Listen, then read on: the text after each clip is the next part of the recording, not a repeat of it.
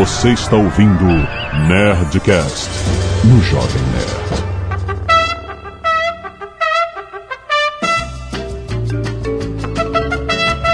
Landa, landa, landa, nerds! Aqui é Alexandre Otono, Jovem Nerd, e nem todos que vagueiam estão perdidos. Aqui é Nilce Moreto. Sempre a procura, nunca alerta. Aqui é o Leon. Chevy Chase não tem nada comigo. Aqui é o Guga Mafra e quem viaja a trabalho, trabalha dobrado. Aqui é a Zagal e quando você viaja a trabalho, amigo, você se fode muito, cara. Essa é a verdade. Não é, não é glamuroso. Não é? Nada de É só é glamour. glamuroso no Instagram. Exato. Tô aqui, não sei o que é lá, depois de madrugada virado, trabalhando, tudo acumulado. Olho O meu- escuro, né? Aquela coisa. Muito bem, nerds! Nós estamos aqui para falar sobre as viagens de trabalho, as enrascadas, os cansativos dias de viagens de trabalho. A gente fez um Nerdcast mais ou menos, não era bem isso, era de quem vive viajando e tal, mas a gente vai contar aqui algumas histórias, Causo. causos. Todo mundo que viaja tem história, então a gente vai contar aqui. O Guga tem um ditado. É. Viajar é se fuder.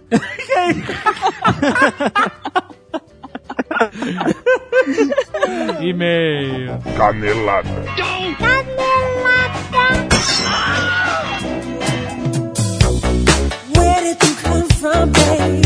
Muito bem, Zagal, vamos para mais uma semana de e-mails e caneladas do Nerdcast! Vamos. Voltamos, Azagal, enfim, voltou a leitura de e-mail. Ainda bem que eu falei pra gravar a leitura de e-mail reserva. É de uma extra, né? Ainda bem, ainda bem. ah, mas voltamos, voltamos, Nerd, e vamos voltar falando de produtos exclusivos da Nerd Store, Azagal. Exatamente. O Dia dos Pais está chegando. Exato. Você quer presentear o seu pai? Você é pai quer se auto-presentear? Ah. Nós temos uma variedade enorme de produtos agora para presentear. Não temos mais só camisetas e livros. Nós temos descanso de panela Nojo Alert, um item exclusivo. Exato. Radiado no Nerd Office. Nos alerts, Yes. exato. Nós temos o descanso de panela Nerdinho, descanso de panela Fominha Alert, Estereótipo Alert. Tem um Nerd Office, que é aquele balãozinho escrito Nerd Office. Ó, que maneiro. Tem o Morto de Fome, o Mentira Alert. Além disso, temos porta-chaves do Ozob, babaca. Olha só! Porta-chaves do Ozob, bitoca. Olha só! Porta-chaves lambda, lambda, lambda. Muito foda. Além do relógio de parede maneiríssimo Silly Walk. Pra quem não sabe, Silly Walk é um clássico do Monty Python. Monty Python. Do Ministério do, do Silly Walk, onde John Cleese acho que alcança seu ápice. e os ponteiros do relógio são as pernas do John Cleese. Caraca, E conforme sensacional. vai marcando as horas e os minutos, ele vai fazendo um Silly Walk. É muito bom, cara. Muito bom. Excelente. Temos um aviso de porta do Trono de Games. A camisa Nerd Store agora virou uma- um aviso de porta. E um quadro de recados Nerd Office. Caraca, sensacional, Azagal. Muito bom. Então vai lá na Nerd Store garantir o presente Dia dos Pais, o presente pra você mesmo, não importa, cara. Vai lá porque tem muita coisa maneira, muita coisa do Jovem Nerd, muita cara irado. Link aí no post você ir direto lá. Muito bom.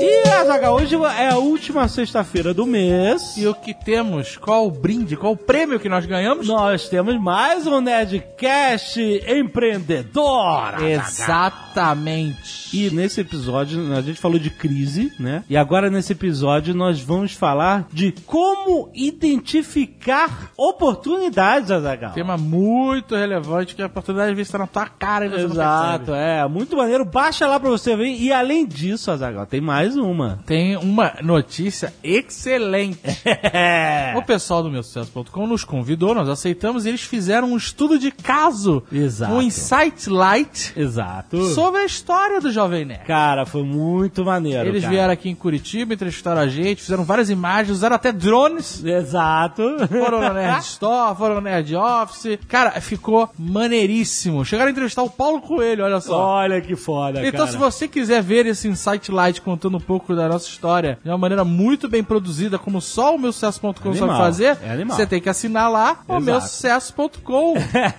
e aí você não vai ter só o Insight Light do Jovem Nerd contando a nossa história, o vídeo que eles fizeram muito maneiro sobre a nossa trajetória, mas como outros, vários outros estudos de caso que são conhecimento muito melhor do que muito MBA por aí.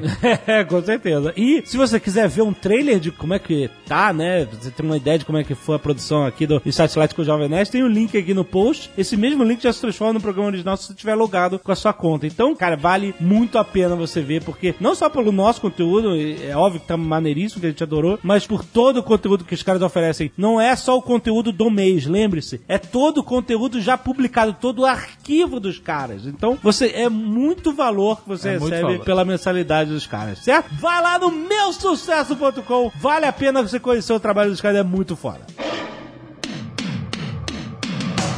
E se você não quiser ouvir os recados e e-mails do último Nerdcast, você pode pular diretamente para... 16 minutos. E eu voltei com a mala cheia de muamba. Tem um bilhão de pessoas que doaram sangue É, é, porque tá, nesse período. tá acumulado. tá acumulado, então eu vou ler aceleradinho, né? pra- Tic-teco, velho tic-teco. Tic-teco, então, Léo, vamos lá. Quero agradecer muito aos nerds que doaram sangue, como Álvaro Xavier, Antônio Gouveia, Camila Contre, Eduardo Martins, Fernando Antenori, Gabriel Garcia, Gabriel Poi, Graziela Fogaça, Jaciara Lima, José Antônio Borsato, Cauã Miguel, Leonardo de Moraes, Leonardo de Souza, Leonardo Tuguia, Luiz Helena, Márcio Santos, Pedro Guilherme, pessoal da Terceira Igreja do Nazareno, São José do Rio Preto, com 31 doações. Caraca! Muito obrigado, muito obrigado por terem mandado só um nome pra todo mundo. Exato. Richard Miotelli, Roberto Juni Kites, Wesley da Silva, Victor Treter, Vitória Panziera, Letícia Ferraz, Eduardo Cunha, Juliano Gadelha, Bernardo Freire, Gustavo Henrique de Lima, Eduardo Santos, Vinícius Alvarenga, Maurício Nolasco, Victor e Amanda, Keller Nunes, João Gibson, Romildo Guedes, Gustavo Teixeira, Rafael Boutros, Bruno Flores, Luan Dias, Leonardo Schneider, Bruno Lopes, Iago Lopes, Miguel Garcia, Matheus Nogueira, Ive Mota, Nicolas Mota, Marcos Rai, Nick Lauda, Nick Lauda, olha só, Fernanda Oliveira, Tomás Oliveira, Gabriel Hardwin, Otto Pino, Thiago Faustino, Gustavo do Nascimento, Gustavo Tavares, Mike Farias, Gabriel Bertrame, Érica Carini, Marcelo Ferreira e Cláudio Branco Júnior. Muito obrigado. Olha quanta gente, Azagal, num período de três semanas que acumulou aqui, doaram sangue. Obrigado, gente, por ajudar ao próximo sem receber nada em troca. Vocês são foda Mas demais. ela ganhou um lanchinho, né? Ganhou lanche. Além disso, temos a galera do Scalp Solidário, Jovem Nerd. Sim. Temos a Adriele Ventura, o Bruno Correia, o Darlin Santos, o Fernando Alves Antenori, Graziela Fogaça, Leide Lopes, Luísa Melo, Marcele Soares, Patrícia Sampaio, Pati Moreira, Rebeca Luiz e Beatriz Loubeck, Tatiana Almeida, Vanessa Almeida, Daniele Xerentin e Luana Xerentin, Lucas de Sá Tenório, Vinícius Sandrini e Estela Dalalana. Muito bom, a galera que cortou o cabelo, as madeixas e doou os cabelos, em vez de jogar no chão do salão, doou o cabelo pra quem precisa, que fazem perucas pra galera que faz tratamento, precisa de perucas. Muito bom. Várias artes dos fãs também acumuladas. Vamos- destacar algumas feitas pelo Vinícius Souza. Ele fez várias versões dos nossos personagens do Nerdcast Cyberpunk no cyberespaço. Olha aí. Então ele fez o Lip, fez o Steven Durden, fez o Ozob, o Rex, o Oleg, o Dr. Silvana e o Android. num feeling um pouco meio que Nick Fury. Achei bem maneiro. Além disso, vários Ozobs. O próprio Nielson Oliveira Galvão de Souza fez uma página de quadrinhos do Ozob no Ó. RPG de. Ficou muito legal. Maneiro. O Flávio Viar Nazarim fez um Ozob muito legal também. E o Guilherme Casanato. Muito bom. Muito obrigado. Continue mandando suas artes dos fãs para a leitura dele. Muito bom. Tami Guimarães, 30 anos, estudante de doutorado em engenharia mecânica na Virginia Tech, Blacksburg, Virgínia, Estados Unidos. Olá galera, tudo bem? Primeiramente gostaria de agradecer por terem feito um Nerdcast sobre minha profissão, a gente tá falando pro Nerdcast profissão cientista. Acho muito bacana vocês fazerem episódios como esse que divulgam para os jovens e para a comunidade brasileira a importância da pesquisa científica no mundo. Minha história foi diferente. Eu não sonho desde criança ser cientista e ser pesquisadora. Esse é um sonho que no Brasil exige muito amor e muita dedicação mesmo. Eu comecei a pensar em fazer mestrado ou doutorado em 2012 quando vim para os Estados Unidos pelo Ciências Sem Fronteiras. Fiz pesquisa em um centro de pesquisas dentro da universidade e hoje faço meu doutorado em engenharia mecânica também em uma universidade dos Estados Unidos. Quando eu vi a importância da indústria na pesquisa acadêmica nos Estados Unidos, é que eu entendi que a ciência é feita com um propósito, enquanto no Brasil a maioria das vezes a ciência é feita simplesmente pela ciência, como dito pelos cientistas nesse Nerdcast. Claro que isso está muito na cultura americana, né? né? O propósito econômico, acho que ela quer dizer, né? Principalmente por causa da importância da cultura bélica aqui. A maior parte do desenvolvimento tecnológico nos Estados Unidos se deu devido às guerras, então essa talvez seja a grande diferença entre o desenvolvimento da pesquisa aqui no Brasil. Uma coisa que vale mencionar é que o Brasil sabe que está fazendo pesquisa da maneira errada. Ela botou errada entre aspas. Embora, como dito pelos Nerdcasters cientistas, a comunidade científica se recusa a acreditar na pesquisa financiada por empresas. Prova disso é o próprio programa Ciências Sem Fronteiras, que tem como um dos principais objetivos mostrar para os jovens universitários brasileiros como é a vida acadêmica em outros países e tentar modificar esse mindset da academia brasileira de que pesquisar com verba privada é se vender. Ai, caraca. Existe esse mindset no Brasil? Ah, com certeza existe. Outro dia eu tava lendo um texto perguntando assim: precisamos mesmo de cientistas, celebridades? Ah, nossa. Tudo é crítica, Nossa, né, cara? cara. Então acredito e espero que a próxima geração de pesquisadores e docentes lide melhor com isso, com o apoio de políticos como o Romário, que podem realmente fazer diferença para o Brasil como potência científica. Já existem muitos centros de pesquisa de excelência no Brasil, mesmo com escassez de recursos. Imagina como seria se a gente tivesse esses recursos. Por fim, realmente não é fácil ser cientista, mas é extremamente gratificante e legal saber que você é a única pessoa do mundo fazendo uma determinada coisa e que seu trabalho pode fazer diferença no mundo. Olha aí que legal o e-mail dela. Muito bom. O problema é que o Brasil tem talentos, vários. Hum, com Só que a gente acaba perdendo esses talentos pra fora, Pra né, cara? fo- é, cara, sério, quantas vezes a gente já viu isso acontecer em todas as áreas, não só na científica, mas na artística. Agora, né, com essa crise aí, tem é, cara, a galera vai O trabalhar Brasil lá fora. perde massa crítica nesse momento. Perde bastante, Foda, cara. né? Jonas Vieira, 28 anos, eu acho, tá só 28 aqui. Supervisor de importação Balneário de Camboriú, Santa Catarina. Opa, vamos conversar aí, Jonas. Balneário de Camboriú. Não é? Balneário Camboriú. Eu achava que era de Camboriú. Tinha vários balneários. É, de fato tem. Supervisor de importação. Olha aí. Vamos conversar? Jonas? Será que nossas coisas, quando vêm dos Estados Unidos, passam na mão dele? Não. Que? que- Eu não sei, ele, ele não disse pra em- que empresa ele trabalha. Ele trabalha nos Correios. Ele é o supervisor de importação dos Correios. Eu não sei. Então as estatuazinhas da Hot Toys passam na mão dele. Prezados nerds. No episódio 475 foi citado dois infelizes casos de doação internacional que ao chegarem no Brasil foram severamente tributados. Um deles foi tributado e o outro teve os espécimes incinerados. É, causou revolta pra caralho os Porra.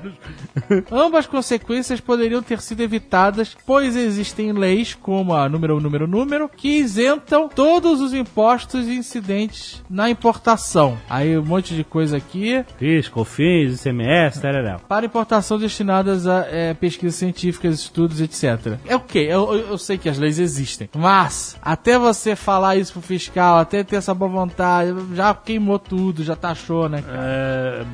É, eu não sei como é que é.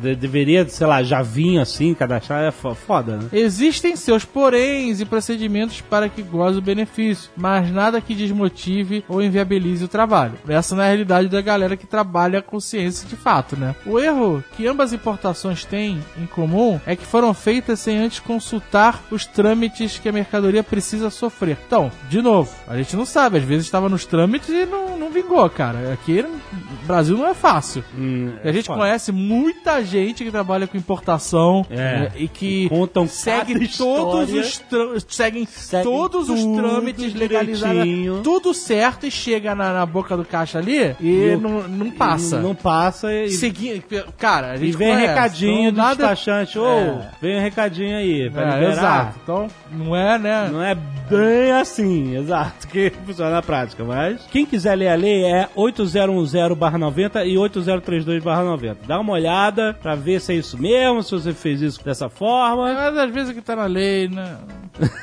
É, acontece, né? Às vezes a lei não, Não pega. é fácil, não é fácil. Não, não é fácil, cara. Mas ele falou, não deixe o fornecedor enviar sem autorização. Estuda essa porra. Se o cara contratou um despachante, o despachante sabe disso.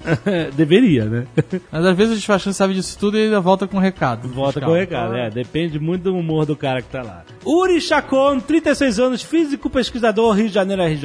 Começando pelo princípio, eu sou colombiano, estou tentando terminar minha tese de doutorado, a fase mais difícil de todos os estudantes de pós-graduação. Quando me recebi na Colômbia de físico na área experimental, pensava que eu tinha a possibilidade de seguir minha profissão como pesquisador lá, mas não deu certo. Procurei oportunidades para trabalhar em algum laboratório, mas entendi que a pesquisa no meu país é feita quase com as unhas. Não tem muitas oportunidades para fazer alguma pesquisa como pode ser feita aqui no Brasil. Você vê, a gente tá falando do Brasil lá de É a fora. realidade do cara, né? E o Uri, que é colombiano, tá falando da Colômbia pra cá. Tá vendo, cara? A escada da parada. Meu orientador me aconselhou a sair do país. Seu aconselhado, o seu orientador é o senhor K? Porque a única oportunidade para um físico na época era somente dar aula a um monte de pessoas que não ligam pra física. Bom, pelo menos essa é a minha visão, ele diz. Bom, cheguei ao Brasil, no Rio de Janeiro, é, e comecei a estudar mestrado num centro de pesquisa, coisa que pensava que só existia na Europa e nos Estados Unidos. Fiquei surpreso com o jeito de pesquisar aqui. Gostei muito de brincar com os brinquedos aqui do laboratório, coisa que sempre quis fazer desde criança. Sou um moleque de 36 anos. Com respeito ao que falam de não ter amor próprio ou que os cientistas aceitam voto de pobreza, é total e absolutamente certo. Minha família ainda pergunta pra mim quando é que eu vou parar de estudar e começar a trabalhar. Caraca, mano. Coitado do cara. Sempre respondo que o que estou fazendo é trabalho também. Recebo pagamento por estudar e isso é bom. Me sinto grato com o Brasil por me dar a oportunidade de fazer pesquisa. Do contrário, estaria trabalhando em alguma coisa na Colômbia, sentindo-me frustrado por perder minha oportunidade de conseguir meus sonhos de ser cientista. Você vê, toma, Toma essa, choque de realidade. o choque de realidade. É, você nego tá reclamando aqui na Colômbia é pior. Caraca, cara. Imagina na Jamaica. que- que-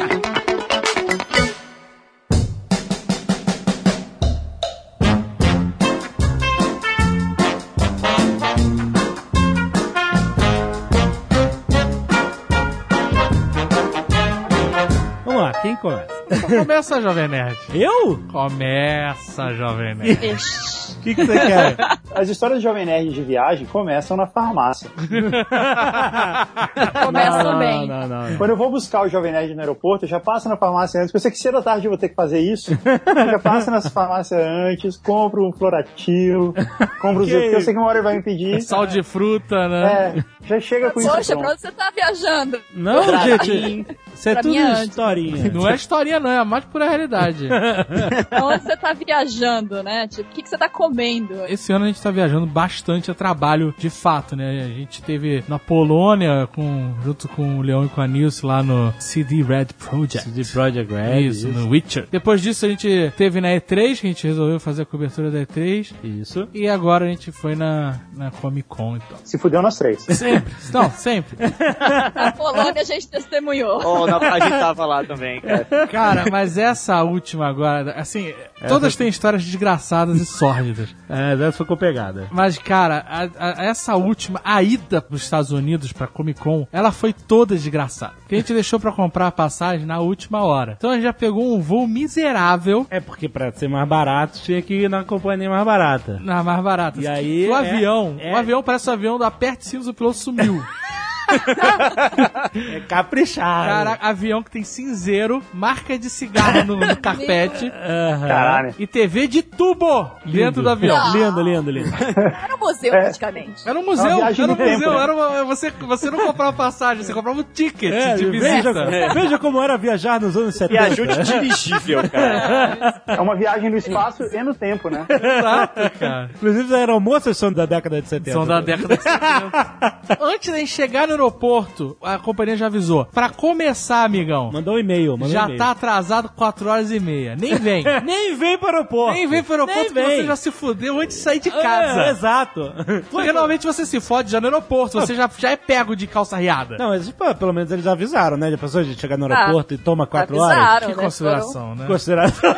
Que consideração maravilhosa. É. Porque o Guga uma vez passou por isso e se fudeu. É verdade. Essa vez foi muito escrota, cara. Eu tava indo aí pra Curitiba que eu ia fazer uma. um- ia ter um evento aí, né? E eu fui convidado pelo pessoal do evento, ia dar uma palestra, uma coisa assim. E foram eles que compraram a minha passagem e tal. E aí eu cheguei lá no portão, no aeroporto de Congonhas, tava no portão, e aí eles falaram assim: ó, o voo vai atrasar meia hora. E tava todo mundo no portão certinho, tinha o no- número do voo na televisãozinha ali, sabe? Tipo, não, vai embarcar. E aí veio uma funcionária da companhia e falou assim: ó, o voo vai atrasar meia hora. E apareceu lá na tela, voo atrasado meia hora. E aí eu falei, pô, meia hora dá tempo de fazer um xixi, comprar um pão de queijo, fazer uma coisa assim. E eu fui fazer isso. Aí eu, eu saí, fui na banca de revista, fui no, na casa do pão de queijo, no banheiro e voltei. E aí quando eu cheguei lá, não tinha mais voo. Aí eu falei, o que aconteceu? Eu falei, não, o avião chegou aqui, não mudou o portão, não sei o que, a gente embarcou todo mundo e já era, fechou o embarque. Caralho! E não, e não era só eu, várias pessoas estavam na mesma situação. Porque avisaram que ia atrasar meia hora, mas.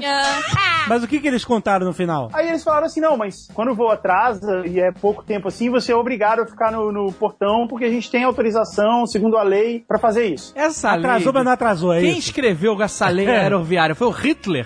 Quem escreve... Cara, quem escreveu essa lei que só, só a companhia aérea tem direito, cara? Foi o É, Sérgio então, Malandro. Sérgio Malandro. E, e aí todo mundo ficou. Porque assim, o cara falou que. Ficou falando que não, que se o voo pode voar, não sei o quê, então você tem que embarcar pra não atrasar. E assim, esse voo, a passagem desse voo tinha custado, sei lá, 300 reais. E aí a gente foi na loja porque tinha mais um voo uma hora depois, duas horas depois, coisa assim. E aí a gente foi lá tentar mudar a passagem. Ah, claro, você pode mudar e ir no próximo voo. Vai custar 1.800 reais. Aí todo mundo ficou, não, que absurdo pra fazer isso. Ele, não, é isso aí, se quiser me processa, dar o seu, foda-se. Caraca. Todo mundo ficou revoltado, tomou uma calça lá, as pessoas fazendo, fazendo vídeo com iPhone, coisa assim. E aí eu desisti, eu falei, ah, quer saber, eu não vou também e tal. Mas depois eu até me arrependi, porque foi todo mundo foi, foi pra Curitiba, foi legal pra caralho, e eu de fora. Olha aí, a viagem de trabalho legal você perdeu. É, pô, todo mundo saiu, todo mundo pra junto e tal, tinha uma galera aí e eu não, podia mas ir. não, eu vou te contar. Todo mundo mentiu pra você. Porque essa é a mentira que todo mundo que faz viagem a trabalho tem que contar pros outros, tá? Acho que foi legal. Exatamente.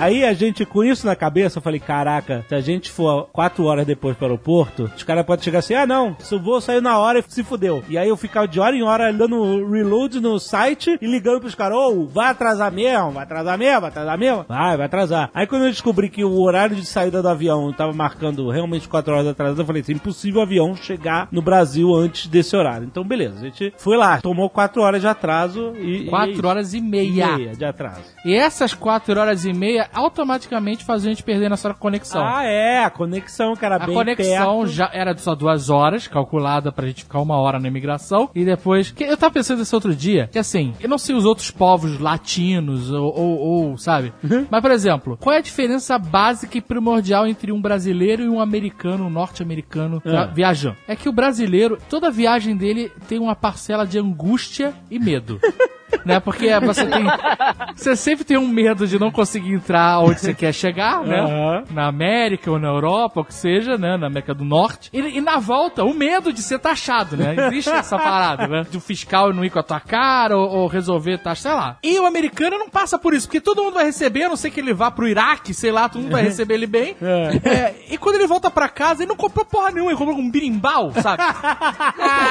ele vai comprar as paradas em casa, né, cara? Exato, então não exato. tem excesso de barriga. Ele vai trazer uma planta num vaso, uma salsicha. Não vai No trazer. caso, ele vai, ele vai vir com medo. Mas ele não, traz pode. essas merdas. Não traz, cara. A questão é que, pro brasileiro, a aventura começa na hora da viagem. Pro americano, a viagem é só um inconveniente até ele chegar no ponto onde ele quer. Que é a aventura, que é dependendo quando do a aventura dele começa. É, exatamente. No brasileiro, não, começa aqui e acaba aqui. Então o brasileiro já tem que calcular aquela filona da imigração, se chegar em vários voos. Aí a gente botou duas horas e meia. Ah, dessa conexão é tranquilo. Aí pronto, quatro horas Não, e se meia. você atrasou 4 horas e meia, perdi, já não tinha conexão, na sequência, quer dizer, as 4 horas e meia se transformaram em 10 horas de atraso. Exato. Não, porque- peraí, tem uma parada aí. Quando atrasou 4 horas e meia, o Dave me mandou uma mensagem. Não, ele me, antes, antes do atraso. Ele mandou uma mensagem e eu falei: Você não tá no aeroporto ainda? Você devia estar lá. Ele falou: Não, o voo vai atrasar. E aí ele falou assim: E essa companhia não marca os assentos antes. Ah, tem essa beleza. Eita! Olha. O Dave me mandou uma mensagem dizendo o horário do voo. É, porque assim, olha, eu ia com muita antecedência pro aeroporto. O voo era tipo 8 horas da noite, eu tava calculando de dirigir 5 da tarde pro aeroporto. É, não, foi isso. Você, me mandou falando assim, o voo é 8 horas da noite. Eu falei, você devia estar lá às 5.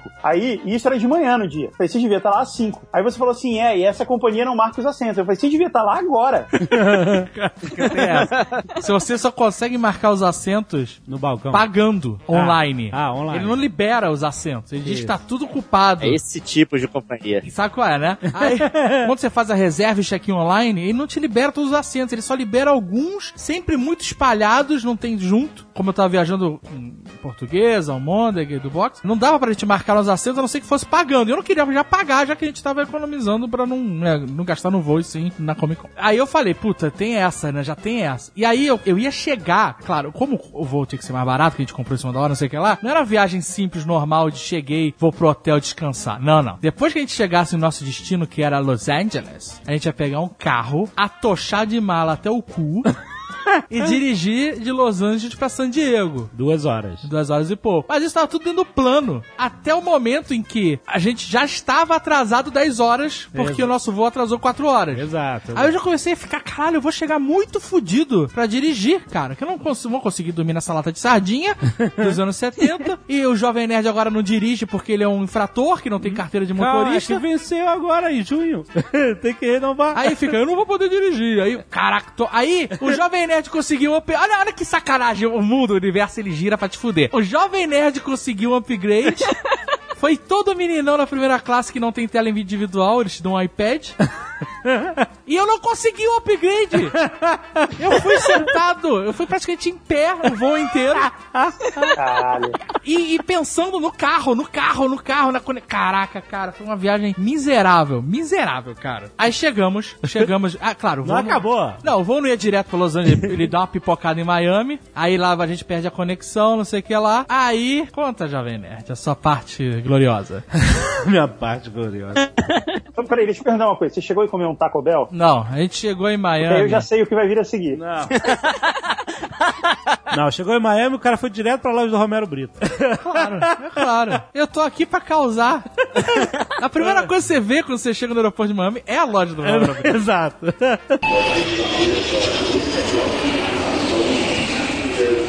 Eu coloquei na parte de cima a mochila com todo o nosso equipamento é, de filmagem, né? Câmera fotográfica que filma, lentes extras, microfone da câmera, Todos os cartões de memória. todos a dúzia de cartões de memória que a gente tem. E aí eu tava sentado na janela, porque eu não consegui marcar a porra do assento por causa dessa companhia e tararau. E aí, que eu prefiro viajar no corredor, né? Isso foi uma viagem de Miami pra Los Angeles. Então quando chegou, as pessoas levantam todas e você fica, tá na janela, você fica sentado esperando, né? Ah, vou esperar aqui acontecer alguma coisa, é, pra pessoas levantarem e tal. De repente o cara me fala assim: Oi, tudo bem? Um passageiro. Você por acaso é o dono da mochila preta com uma listra azul? Então eu falei: Aham, por quê? Então, porque o, o senhor que tava aqui do meu lado pegou sua mochila e saiu. Caramba! Caralho! Eu falei, o quê? Aí, eu, aí quando todo mundo levantou, eu meti a cabeça ali no, na- no bagageiro e não tava a mochila lá. Aí o cara disse, ó, e ele deixou a mala dele aqui, olha aqui, ó, a mala dele. Era um senhor de idade, tava meio esclerosado, não tava ouvindo direito, tava causando Tava desde o loucaço, início da viagem, loucaço. tava meio doido. Aí o caralho, como, como é? Eu,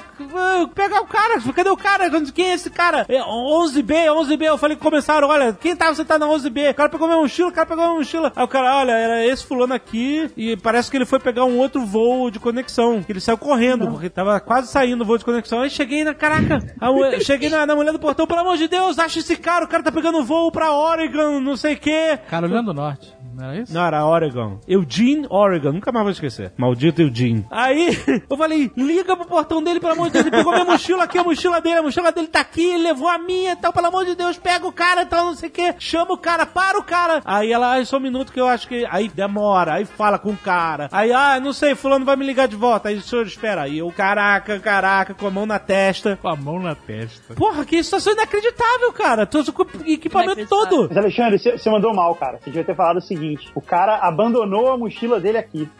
Porque essa é a pior coisa que você pode fazer no aeroporto, cara. Você ia ser resolvido rapidinho. Ele deveria ter falado É, isso. FBI, é, é, jogar o cara cara Se chão. você falasse isso, fechava o aeroporto, ninguém saía mais. É verdade, o Guga. Caraca, qual que saudade de viajar com o Guga, cara. Ah, cara.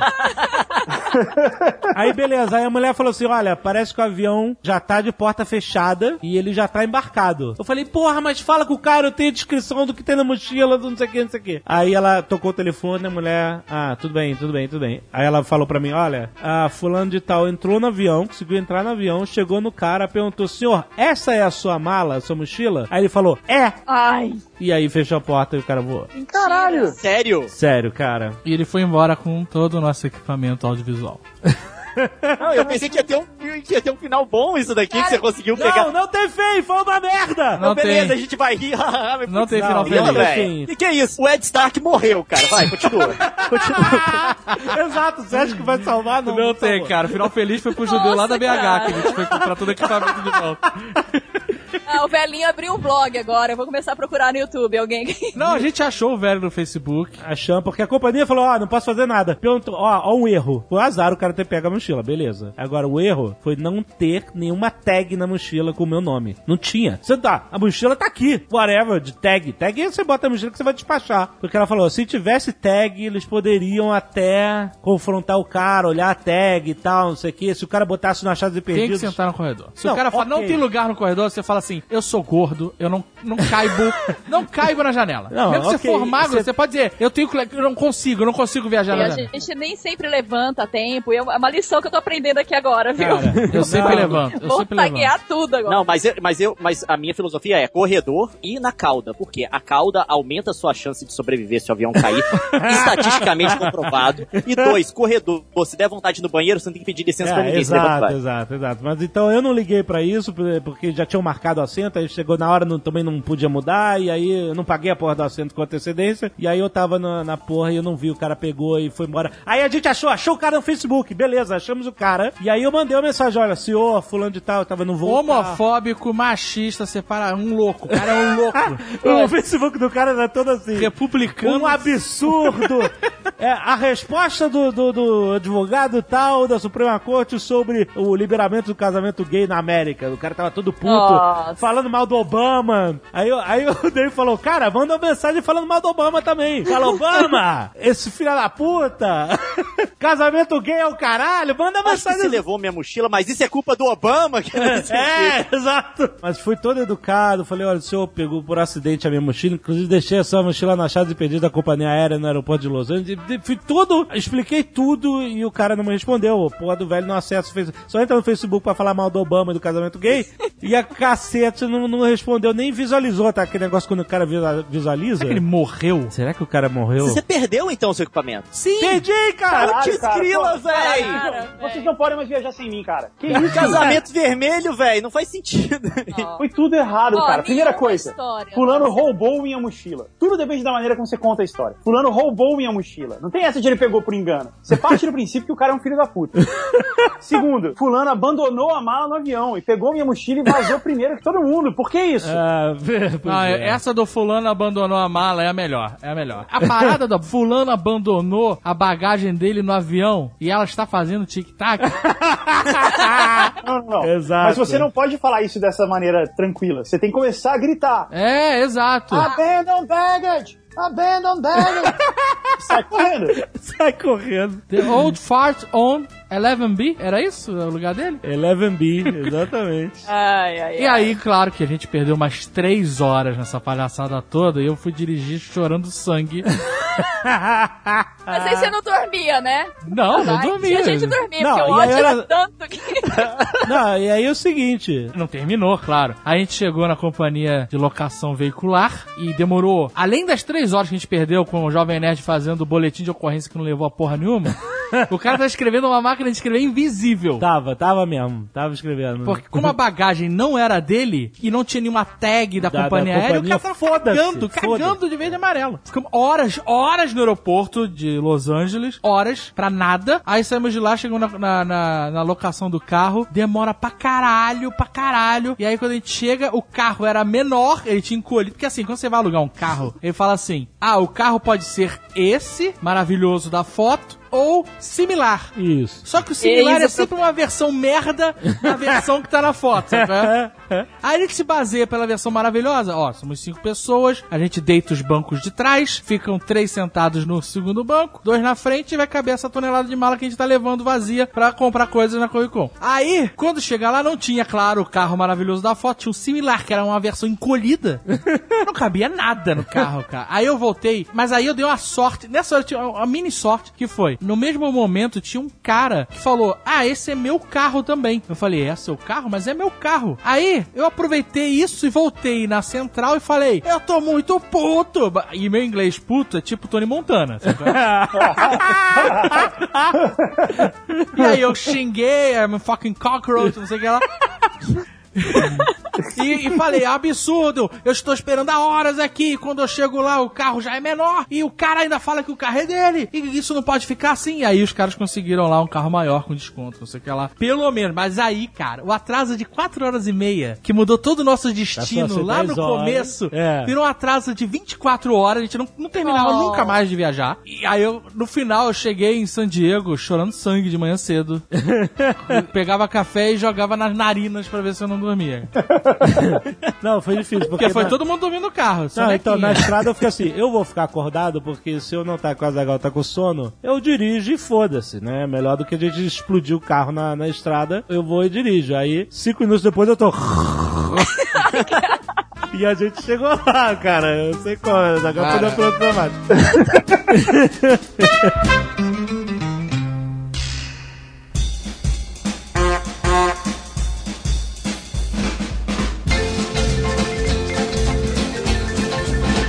A gente tem viajado bastante desde que a gente veio a morar aqui no Canadá. Na verdade, a gente tinha prometido pra nós mesmos de que a gente ia passar o mês de julho inteiro sem viajar. E surgiu um convite pra gente viajar amanhã. Então nem isso a gente conseguiu prometer. Cumprir, Aham. aliás. A gente tá direto mesmo, porque o que acontece, a vantagem de você estar no Canadá é que quando uma empresa quer levar um youtuber brasileiro pra algum lugar dos Estados Unidos, você é a opção mais barata. Aham. Não que você tenha algum mérito nisso, sabe? Mas tipo assim, quem que eu vou levar? Eu trago o cara do Rio ou trago ele de Vancouver? É. É, Vancouver é um terço do preço. Vou trazer de Vancouver. Aham. O Mas- problema é que depois que a gente veio pra cá, as nossas viagens se tornaram cada vez mais interessantes. Porque existe um problema aqui em Vancouver. Desde que a gente mudou pra cá, a gente já perdeu a mala seis vezes. Seis vezes. Nossa! Não, eu não sei o que que acontece, o que que tem na água aqui da cidade, que é, tipo, toda vez que a gente vai viajar, a gente perde totalmente. Quando a gente foi pra Polônia, cidade, a viagem que você mencionou no começo, É, dessa eu lembro que vocês perderam. a gente perdeu a mala na ida e na volta.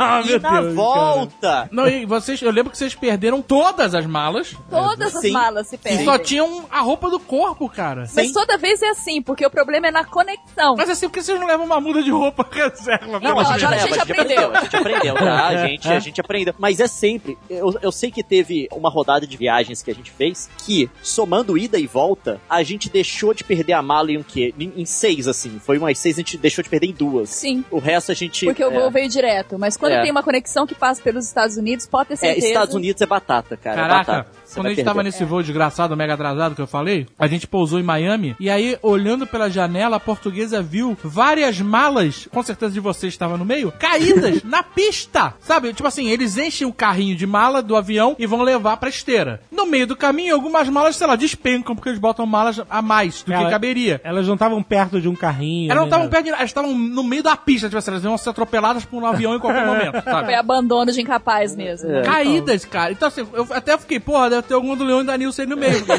Ah, com certeza, velho. Com certeza, em algum lugar do mundo tem mala nossa. Até hoje todos chegaram, tá? É. Vamos, mas... Não, mas a, não, mas a pior coisa que a gente já perdeu numa viagem não foi a mala. Nossa, Essa é uma, essa é uma história ah, amplamente conhecida, mas, mas cabe aqui contar alguns detalhes ainda inéditos. Vai sobrar pra mim. Exato. Eu recebo proposta de emprego aqui no Canadá. Você brasileiro, se você recebe uma proposta pra trabalhar fora, mesmo que você não queira morar fora, você tem toda aquela expectativa gerada pela oportunidade de ter uma experiência no exterior. Beleza, eu me enchi de empolgação. Fiz todo o processo de migração aqui pro Canadá. Tive que fazer exame médico, meu e da Nils. A gente teve que fazer um monte de coisa, passar por um tanto de burocracia. Foi uns dois ou três meses indo e voltando de documento pra gente conseguir autorização. Beleza, a gente conseguiu autorização, mandou os dois passaportes pro consulado canadense. Depois eles carimbaram, colaram coisa, mandaram de volta pra gente. A gente mega empolgado. Vamos para o Canadá. Nesse meio período, a gente tem todo o processo de deixar apartamento, que já é uma coisa complicada se você mora em apartamento alugado e já fez isso, você sabe qual que é o estresse do negócio. E nesse período a gente também tentou vender tudo que a gente tinha que não dava pra trazer pro Canadá. Então a gente teve uma semana em que a gente basicamente não dormiu empacotando e negociando coisa. Aham. Depois desse texto, beleza, a gente vai pro Canadá. A gente ia pegar um voo de Curitiba pro Rio, do Rio pra Toronto e de Toronto pra Vancouver. Ótimo, sensacional. A gente vai pro Rio sem problema, chega em Toronto. A gente desce do avião e chega na parte da migração. Na hora que chega na parte da migração, eu viro assim, Nilson, me dá aí o passaporte que eu tenho que mostrar com visto que a gente, que a gente recebeu. Porque Ah. é no, porque é no, no primeiro aeroporto no qual você chega que eles vão grampear a autorização do seu passaporte. Até você chegar no primeiro aeroporto, o seu visto tem alguma função, mas não tem muita, porque é ali que eles vão validar tudo. Aí eu chego pra ela e falo, cadê? Gente, aí pensa ela, numa mulher desesperada. Aí ela, eu. tá com você. Nossa, cara. Aí eu per- falei, não tá comigo não. é jogar como tá com você. É, olha, na, olha na bolsa delas, não tá com você. Falei, não tá comigo. E pior que é sempre ela que cuida do passaporte, tá? Ela é aquela Pessoa coisa. mais responsável. Deixa comigo, deixa comigo. E tipo, ela perdeu o passaporte uma vez na vida. Uma vez. É E foi nessa vez, tá?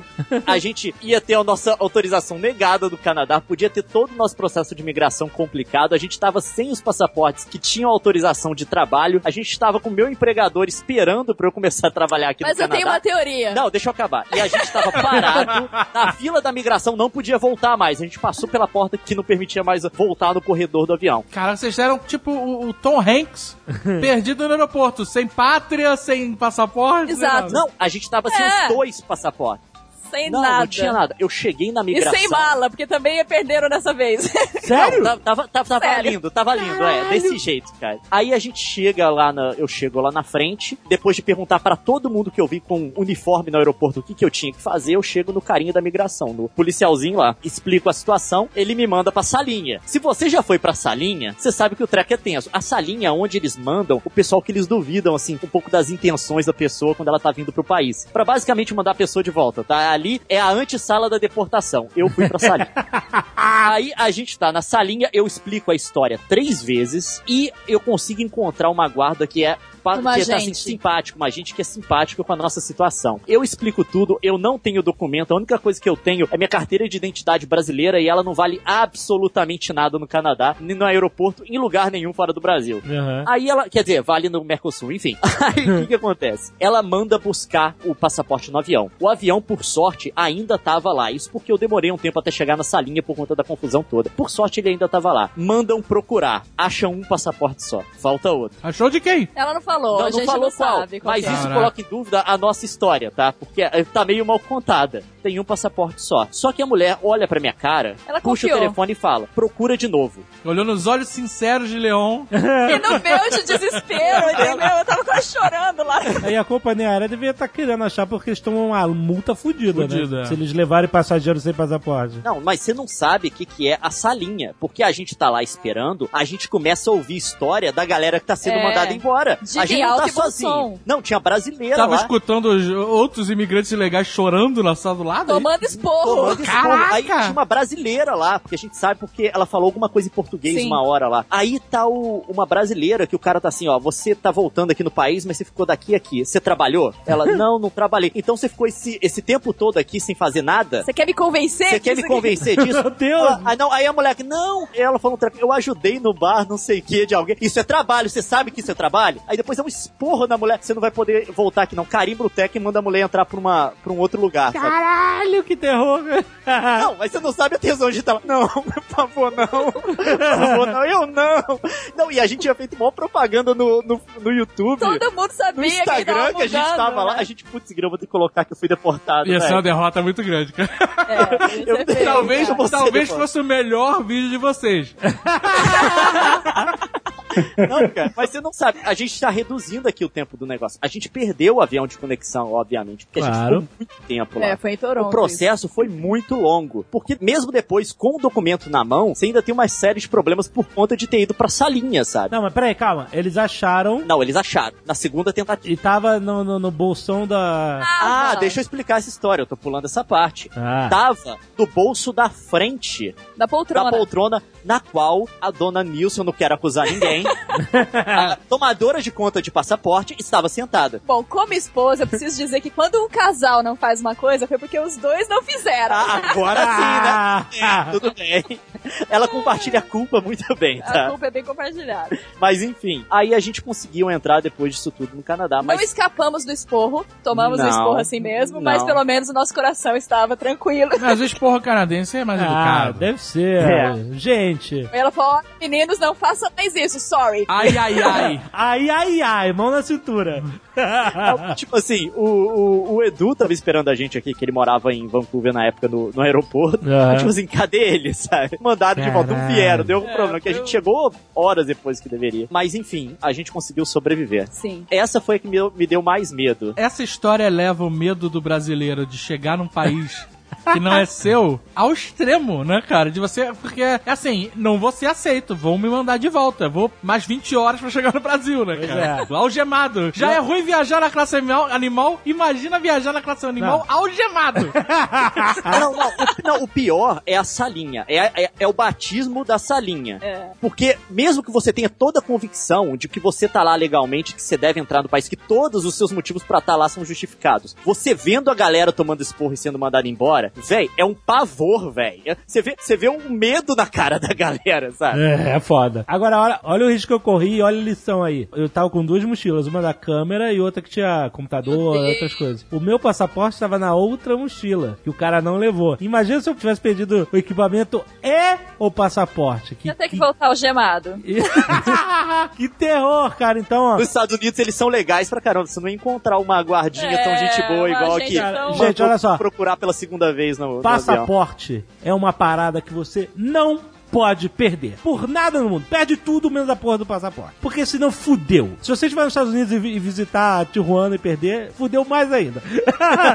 passaporte, mesmo que você esteja no avião, no corpo. Tem que estar no seu corpo. Num bolso muito bem lacrado. Bota a mão no bolso a cada duas horas do, do voo pra saber que ele tá lá. Mas não perde porra do passaporte. Dessa, eu adquiri um ritual, assim. Eu boto ele no bolso do casaco e de vez em quando eu dou uma apertadinha, assim, no lugar pra ver, tá aqui, tá, meu, é. tá, tá Mas seguro. do casaco, Não, então. olha lá, que tu pode tirar o casaco. Tem aquele babador de passaporte. A babada? É um plástico que você pendura no pescoço, É, segura no tem a galera que pescoço. usa. E tem a pochete pélvica também, né? pochete Ah, pélvica. e pra esconder dinheiro, é. É, que vai dentro. É, isso, Vai que na pelvis. na calça, é Não isso. Tu nunca usou a pochete pélvica, Guga? Mas imagina você, cada lugar que você tem que mostrar seu passaporte, pra entrar no- na, no- na sala de embarque, pra passar na imigração, que abrir a Você calça, bota a mão no saco, né? enfiar a mão meu- lá dentro.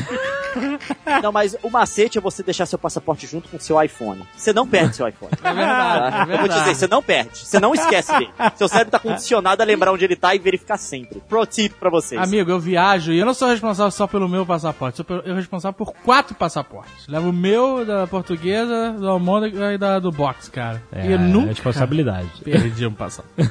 Só ver se você vai levar o nosso também, tá? Vou levar, tem um espacinho lá, dá pra, dá pra levar. vai ficar seguro.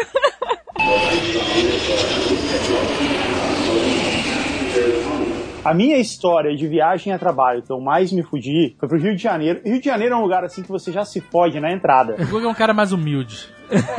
Se bem que o Rio de Janeiro é a cidade mais cara que muita cidade americana ou canadense, né? Não, é muito mais caro, cara. É, acho, que, acho que é um bom começo. Você começa a se fuder no Rio de Janeiro na hora de comprar passagem. Porque nessa viagem específica que eu fui, eu comprei a passagem no dia anterior. E quando você compra uma passagem pro Rio com um dia de antecedência, é a mesma coisa que viajar pra Nova York, cara. Dá uns 1.800, 2.000 reais essa É, passagem. isso aí. Que é o preço de você viajar para os Estados Unidos, pra Portugal, sei lá. E aí, outra coisa que você se foge muito na entrada é a mensagem de boas-vindas do Rio de Janeiro pra você. É o taxista carioca. Não, não, não. Você tá falando porque você tá viajando pelo Santos Dumont, que é um bom aeroporto. É, ah, Porque se você chegar na rodoviária pra ônibus de asa chamada Galeão, amigo. Nossa, aí, a- aí as boas-vindas, elas vêm antes. Galeão é... Elas vêm na falta do ar-condicionado, que agora eles têm um soprador de calor lá dentro. mas todo mundo tem E isso também. extensões. É, mas no Santos Dumont ele não sopra ar quente. No Galeão ele, ele é feito pra soprar o ar quente, cara. Todo mundo tem um ar-condicionado que ele não fica. A parte quente do ar-condicionado, que sobra o ar quente pra fora, não fica pra fora. Então, então ele é tipo um S, entendeu? Que uma ponta só pra ar gelado e outra ponta só pra quente. E no fim fica a mesma merda, porque tipo, a temperatura se equilibra e não faz diferença nenhuma. A não ser que você fique parado exatamente na frente do ar gelado. No Galeão, ele já falou, parece que você tá chegando em Sarajevo, na verdade, porque o aeroporto parece que foi bombardeado. Que faz sentido, porque você imagina, o primeiro alvo é o aeroporto, né, cara? Ninguém levanta mais essa merda. E aí você sai de lá e você é abordado por todos os funcionários do aeroporto tentando te vender dólar. Ou comprar dólar de você. É, aqueles- Mas todos, desde o faxineiro até os caras que seriam responsáveis por, sei lá, empilhar carrinho, não sei qual é a profissão daqueles caras. mas todo mundo, cara. Até a mulher do táxi, ela tenta te comprar ou te vender dólar. Exato. Aí sim você chega no avatar carioca, que é o taxista. Sim. É, não, taxista carioca, cara. E Já, já teve. Agora você falou do Galeão, teve uma outra viagem que eu fui que eu cheguei no Galeão que eu tinha que ir pro Barra Shopping. Nossa. Aí ele pega a linha amarela, né? Aham. Mas assim, era num sábado. Eu fui pra lá pra assistir o jogo da NBA, que eu fui assistir com o pessoal da ESPN. Olha aí, cagando regra, carteirada.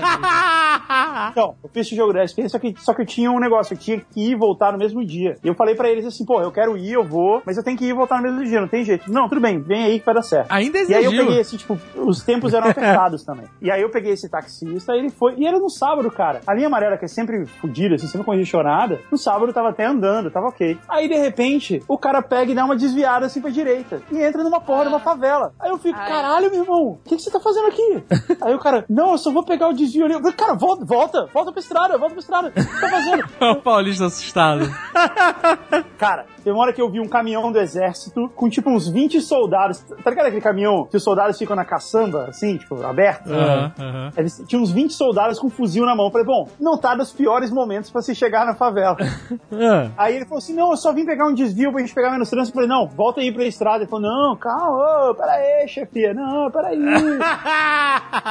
Nessa mesma viagem, na volta, eu tive que sair antes do jogo acabar e correr pro Galeão pra pegar o voo. E aí a gente não ia chegar, cara. Eu tava olhando no Waze, tipo, não ia dar tempo. Aí eu falei assim pro cara, eu falei assim, ó, eu preciso chegar lá a tal hora. Aí ele virou pra mim assim, posso pilotar? aí eu, eu falei, pilota aí, cara. Cara, mas esse cara, ele foi alucinado. Ele, ele passou pelo meio do bairro ali, cara. Andou na contramão, vários quarteirões. O cara foi igual um maluco e a gente chegou, cara. E chegou certinho. O, o motorista carioca, ele tem essa parada. Ele é um malandro, ele tenta te dar a volta, ele conta um milhão de histórias, um milhão de causas. triste, histórias tristes. Não, e histórias de vantagem, que conheceu não sei quem. É, que não isso sei. aí. Mas quando ele compra a tua briga, amigo, você chega. É, já aconteceu A gente história. uma vez, uma vez estava no Galeão pra pegar um voo que ia decolar no Santos Dumont. É, Que é do outro lado da cidade. Exato. Quando eu descobri que a gente tava no aeroporto errado, faltando, sei lá, 20 minutos, a próxima cena sou eu jogando a mala dentro do táxi, de longe, pulando pela janela e falando, vai, vai, vai! E o cara comprou Cara, nossa a briga, foda, comprou. cara. Comprou e pilotou. Pilotou, ele pilotou aquele cara.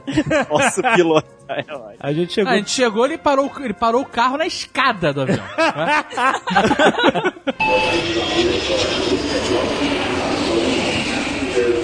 A história que eu ia contar, eu ia pro Rio, especificamente, pra fazer um happy hour com o pessoal de uma agência lá. Tu não tá fraco mesmo, né?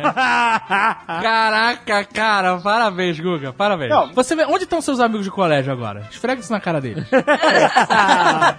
Não, aí olha só. Aí eu cheguei no Rio no começo da tarde, assim, na hora do almoço, não lembro. E aí eu fui fazer uma reunião nessa agência. A gente foi, fez uma reunião, discutiu umas coisas ali e tal. E aí eu falei, eu vou pro hotel, tava combinado isso. Eu ia pro hotel, ia deixar minhas coisas lá, ia trabalhar, cuidar de umas outras coisas. E no final da tarde eu ia me reunir com esse pessoal. Beleza. Quando eu cheguei no hotel, cara, é o pior hotel do Rio de Janeiro. O hotel mais escroto. Era o Copinha? Tu se hospedou no Copinha? Cara, é possível, porque era em Copacabana, não sei. Ah, não sei. claro que era Copacabana. Cara, nessa época eu não tinha ido pro Rio muitas vezes ainda, não sabia muito os esquemas. Então, tem uma agência de viagem que compra as passagens lá pra empresa e tal. E ela falou assim: ó, tem esse hotel aqui em Copacabana, tá bom? É um hotel três estrelas. Eu falei, tá bom. Caraca, Guga! Guga, tu era muito garoto mesmo. Tem esse hotel aqui em Copacabana, já é alarme número um. Não, eu não, não sabia de nada. Três estrelas em Copacabana, alarme número dois. Não, mas deveria ser o Copacabana Palace. Três estrelas? Não, três estrelas não. Não, Eu não cara. sabia de nada, cara. E eu marquei a viagem com um dia de antecedência, então não tinha escolha, sabe? Caraca, isso, puta, que receita. Ela, ela avisou, ela avisou, ela te avisou. Eu não, eu não preciso de um bom hotel, eu só vou dormir. Eu chegava, vou dormir, no dia seguinte eu vou embora. Qualquer hotel tá valendo. Porque até então, Copacabana não dá, Copacabana não dá. como você falou, era bem garoto. e aí eu fui pra esse hotel, e aí eu chego lá, cara, o hotel, eu realmente não sei que hotel que era. E aí era um hotel bem, se não falaria o nome numa boa. Era um hotel bem velhão e. Ele tinha, sa- sabe aquele negócio bem do Rio, assim, que é um negócio que você olha que nos anos 60 deve ter sido maneiro, mas agora é totalmente decadente? Aham. Tipo, tipo isso. Tipo, tinha um salão, assim, que um dia deve ter sido muito suntuoso, com o pé direito alto pra caralho. Ah, então não era o Era Copinha, só não era o brega, Copinha. O Copinha tem uma mini recepção e tem um cara sempre comendo coxinha de galinha na entrada. Não, não tinha, cara. Isso é que era estranho. Não tinha. Tinha um. Era, parecia muito decadente, mas parecia que um dia tinha sido chique. Ah. E aí eu E cheguei no no quarto. Copinha você fica no máximo uma hora. E- Esse, você acabou de escrever o Rio de Janeiro. Tudo bem. Já. Aí eu cheguei no quarto. O quarto era muito grande, o quarto era enorme. Não é, não é um tamanho normal de quarto de hotel. Só que ele tinha um carpete verde que devia ter, sei lá, ele deve ter sido instalado quando o Rio de Janeiro ainda era a capital do país. Ele foi instalado quando a cor dele era branca. É, não, e ele tinha, e ele tinha vários tons de verde, assim. Tinha um lado que tinha uma mancha marrom, assim, sabe? Oh, que legal. Sabe quando o cachorro faz cocô e depois sai, sai limpando a bunda, assim? Era um ecossistema. Parecia que tinha muitos cachorros desse tipo andando por ali. Lindo. E aí tinha assim, a cama, eram três colchões em- empilhados, três colchões de casal assim O empilhados. que, no chão? Três colchões, sabe, sabe tipo uma Caraca, box? Guga. Box, é cama box. Então, Caraca. só que os colchões não tinham nem mesmo, não tinham o mesmo tamanho exato, sabe? Puta Então tava meio troncha. Nossa. E aí tinha, sabe aquela mesinha que geralmente tem em Mas pera, hotel? deixa eu é fazer uma uma pergunta técnica pra quem já trabalhou em motel. Os colchões, eles eram de tecido ou eles eram daquele. Eles eram revestidos de aquele material meio plástico, meio napa? Pô, não lembro, cara. Eu acho que era de tecido. O Por toque, o toque era agradável? Eu não sei, cara, porque eu não fiquei abrindo pra ver o colchão. O lençol era Mas fudido, quando você cara. deitou, ele, ele- você se Fez sentiu barulho? aconchegado ou exatamente você bateu numa parede de plástico? Não, não, não, não tinha plástico. Ok. E sabe, sabe aquele lençol que ele fica podre, ele começa a tipo, quebrar? Caralho, tanto lavar, né? Lava tanto que as fibras elas perdem a consistência. ele não rasga mais, ele quebra. Ele desmonta, é, exato. É, é. Isso aí. Ele desiste, ele desiste. Desiste. o lençol desistiu. Desiste. Eu não quero ser o cara sempre lembrar do lado bom das coisas, mas vou tentar fazer isso aqui de novo. Pelo menos eles lavavam, sinal de que o treco tava sendo lavado, né? É melhor que Verdade, é verdade. Devia ter sido lavado com muita água sanitária. cara. Tava Aí, sabe aquela mesinha que tem de café da manhã, e geralmente tem quarto, assim, ó, mesinha redonda, bem pequena, com duas cadeirinhas? Ah. Então, era essa mesa, só que ela tava na frente da cama, com uma TV de tubo em cima. Claro. E as cadeiras, entendeu? As cadeiras tinha em as volta cadeiras em volta dela, só que tinha TV de tubo em cima, então tipo, a cadeira não serve pra nada. Nossa, E a cara. TV meio torta, assim, sabe? Que a mesa já tava meio bamba. E era isso. cara. Caralho. O quarto era isso. Carpete sujo, três colchões, mesinha de café da manhã bamba, TV de tubo. Micose. Não, não, não, isso, isso daí era, era lugar pra esconder sequestrado, né? Você tá, Porra, ligado? isso. Todas as características. né? escreveu o Mocó. filme brasileiro, sabe? É, Isso hotel, é um- hotel cativeiro em Copacabana. Lição, lição. Isso é um hotel três estrelas em Copacabana. Lição pra quem vai viajar pro Rio, a negócios, a lazer, o que for. Já sabem o naipe, né? Três estrelas é o único hotel que tá mentindo pra você. Porque ele não é nada, tá? Ele não- ele- o cara não pode se chamar de quatro estrelas, ele não, te- não se chama. Mas o cara, o hotel que é dois estrelas, pelo menos o cara tá sendo Tá sincero. sendo o honesto, cara que é exato. três estrelas tá mentindo. Não, sem contar que hotel que hoje em dia tem estrelas, cara, isso não existe mais. A não ser quando ele é cinco estrelas. O resto, tipo, ninguém fala mais essa parada de estrelas. Fala aí. Essa categoria ela é muito zoada, né? É, Porque aqui no Brasil, principalmente, que ela é feita por itens. Então, assim, tem piscina? Tem, uma estrela. Sabe? Os itens somam estrelas ao hotel, sabe? como- Aham. Tiver ar-condicionado, televisão e piscina, sei lá, tem quatro estrelas. E pode ser um hotel que nem o que o Guga Isso ficou. é. O seu tinha três colchões, cada um uma Exato, estrela. né? O ar-condicionado era aquele de madeira, sabe qual é? Caraca. que nem o carro do Chevy Chase, né? É. Caralho. Aí eu cheguei lá e eu, aí eu tentei ligar pra agência e falar assim, pô, me troca de hotel aí, que não tem condição e tal. E não rolou. E assim, puta, mas não tem nenhum hotel mais essa hora, coisa assim. E eu não tinha muito tempo entre estar no hotel e ir pro happy hour que eu tinha combinado, coisa assim. Não ia dar. Eu falei, tá, foda-se, eu só vou dormir mesmo amanhã cedo, eu vazo daqui, paciência. Aí, cara, quando deu 5 da tarde, caiu o maior dilúvio da história do Rio de Janeiro. What? Tudo alagou. Sabe quando passa no Jornal Nacional, sabe? Tipo, cancela toda a pauta do Jornal Nacional e só fala disso.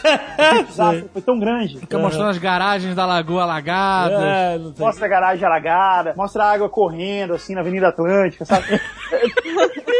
tudo fudido, cara. Nego des- desesperado, subindo no teto do carro. Desabando, sei. É, e aí caiu esse dilúvio e, obviamente, o happy hour que eu ia foi cancelado.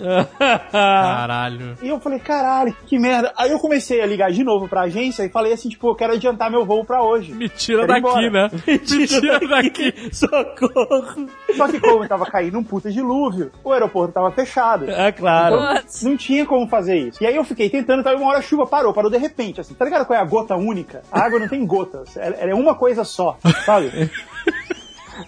a chuva era isso. É a famosa tromba d'água, tromba d'água. É uma coisa só, que você não consegue identificar as gotas de chuva. É a gota única, é uma um só. impacto sólido de água. É, exato. E aí ela parou de repente. Do jeito que ela veio, ela acabou. Parou. Era tipo Deus jogando um balde d'água na sua cabeça. Exato. Só em toda a cidade do Rio de Janeiro. Aí eu liguei no aeroporto, tava tentando conseguir voltar e tal, e no fim não rolou. Eu Socorro, passei- eu tô, eu tô sequestrado em Copacabana. Cara, eu passei muito tempo tentando. Eu liguei em outra companhia aérea, assim, eu tava, tipo, desesperado. E no, e no fim não rolou, porque a hora que o aeroporto reabriu, já estavam os últimos voos e aí acabou. Eu Aham. fiquei lá, sem ter o que Você fez, você fazer. forrou os colchões com papel higiênico e assistiu televisão? Não, e achou, não, ia assistir televisão, não tinha condições. E aí eu falei assim, cara, eu vou fazer qualquer coisa, eu preciso sair pra comer alguma coisa e tal. A chuva parou e dava pra ir até o Shopping Rio Sul. Dava pra ir até ali que tava tranquilo tal, tipo, a água já tinha baixado, coisa assim. Eu falei, pô, eu vou no shopping, eu vou jantar, qualquer coisa, eu vou comer Vou alguma ver coisa. três sessões de cinema seguidas. E eu vou, é isso aí, eu vou no cinema, que pelo menos eu mato um tempo e eu não fico vivendo esse horror aqui, esse hotel de, porra fechada. E aí eu cheguei lá, comi alguma coisa rapidão e fui olhar os horários do cinema e assim, tinha um único filme que ainda tinha sessão, entendeu? Ah, ai, meu Deus. Era o único filme que tinha alguma sessão que ainda dava pra entrar. Que era um filme com uma turma. Ah. Falei, tá, vou ver esse filme, foda-se que filme é. Eu vou entrar e passar duas horas aí dentro, que paciência. E era assim, tipo uma quarta-feira, sabe? E aí eu fui no cinema e, tipo, tinha mais, sei lá, 15 pessoas na sala de cinema. Aham. E, cara, esse é um dos piores filmes que eu já assisti na minha vida, cara. que filme é? sei lá, cara, era um filme. Que o plot do filme era o seguinte: a uma turma, ela era casada com um cara e ela tinha uma filha, e eles moravam em Nova York, num daqueles predinhos de tijolinho, e ela tinha que fazer uma festa de aniversário pra filha dela. Fazer uma festinha de aniversário, comprar bolo, coisa assim. E ela consegue. Como assim? Não, como assim, cara? É isso, o filme é isso. Ela pega o carro, vai na loja, compra os enfeites, compra um bolo, ela dá uma brigada com o marido dela, uma parada assim, e no final rola a festinha e fica tudo bem. Foi ao cinema assistir Days of Our Lives. Cara, Random Days of Somebody's Life. Assim, eu falei, cara, por que alguém fez um filme desse? Uma turma. Pera aí, agora eu tenho que achar o nome do filme, calma aí. Deve ser assim, tipo, aprontando em Nova York. Uma Mãe em Apuros. Aí, tá vendo? E aí, cara, aí eu voltei pro hotel, cativeiro, pôr na chanchada. E aí, o mais engraçado, quando eu voltei pro hotel, embaixo do hotel tem uma balada. Claro. Cheio de BMW chegando, sabe? Porra! É, então, assim, a parte de baixo do hotel é uma balada super Qual era o nome da balada? Era, era por um acaso Ticholina, o nome da balada? Não, porque eu certamente lembraria. Eu, obviamente, não dormi nada. No dia seguinte, sete da manhã, eu levantei pra ir pro aeroporto. E no dia seguinte era feriado no Rio. Sabe aquele dia que é feriado só no Rio? É aniversário do Rio, Tem um uma parada monte assim. desses dias. Tem um monte. é. Esse é o Rio de Janeiro, cara. Esse é o Rio de Janeiro, exatamente. Eu ainda saí pra pegar um táxi e não rolava, porque a avenida tava fechada. Porque no feriado eles fecham a avenida pra, pra bicicleta, pra galera caminhar, uma parada assim. Aham. Ainda teve isso. Aí eu saí, tava todo mundo indo pra praia, coisa assim, e eu indo pro aeroporto, voltando pra São Paulo, onde eu ia continuar trabalhando. O taxista te deu uma enrolada no final? Não, porque essa eu já tava esperto, porque existe outra enrolada típica de taxista no. Não é exatamente taxista. Ah. Que assim, toda vez que você sai de um hotel no Rio de Janeiro, o cara olha pra você, ele olha pra sua cara de turista. E ele fala assim: Ah, o senhor quer um táxi? Nós temos um carro aqui à sua disposição para te levar ao aeroporto. Ele fala: Ah, é mesmo? Que ótimo. Quanto custa? 100 reais. Exato. Fizeram isso comigo já. Ele fala que tem um carro do. Aí, ele- aí você paga antes. Aí depois você chega lá e pergunta pra alguém do Rio quanto custaria, custaria metade do preço. Foi isso que aconteceu comigo. Eu fui pra casa É, cara, de Copacabana pro Santos Dumont é uma corrida que dá 20 reais. E aí o cara te cobra 100. Exato. E é bem comum isso também. Já é outro ensinamento de, de quando você vai pro Rio de Você Janeiro. podia chamar, falar, não, eu tô chamando o Uber e aí tomar porrada também. É, é. Não existia Uber nessa época ainda. Mas essa seria uma boa. Hoje em dia, quando você vai de Uber pro aeroporto, o motorista troca de roupa, bota bermuda chinelo. porra, eu tava voltando do evento agora no Rio, que eu fui do, do Rock in Rio, e... Não, no Rock in Rio, era um evento do Rock in É, eu Rio. ia perguntar isso, cara, você foi no show de rock? Não, não, não. Vai ter Michael Bublé no Rock in Rio? Porra, se tivesse, eu, eu iria. É, eu sei. Aí. Não, então era um evento de discutir tecnologia e etc, um monte de coisa lá. Aí eu. Aí na volta, a menina me chamou um Uber. Eu falei, olha, eu tenho que voar para o aeroporto que tinha conexão pra Curitiba muito em cima do término do evento. Aí ela me botou dentro do Uber. Aí eu falei, beleza. Aí no caminho, o senhor foi muito simpático. O senhor falou assim: olha, quando a gente chegar no aeroporto. Mas faz a voz do velho. Lá, voz do velho. Ai, é meu filho. Se chegar no aeroporto, se alguém perguntar alguma coisa, fala que eu sou seu tio. Olha aí. Que eu vim te trazer no aeroporto porque Tadinho. eu tirei todas as identificações do Uber, tirei aplicativo do painel, tirei tudo. Pra quando chegar no aeroporto não dá. Olha, se por acaso eu ver que não dá pra parar, eu vou parar o carro no estacionamento e eu te levo lá dentro do aeroporto. Então eu falei, caraca, cara, tá assim? o cara tava com o cu na mão, coitado do velhinho, cara. Aí de- tu de chegou lá e falou, adorei Uber. Cinco estrelas. Uber é muito melhor que táxi. Obrigado, seu. Tchau, Uber! Valeu, Uber! Coitado do velhinho, cara.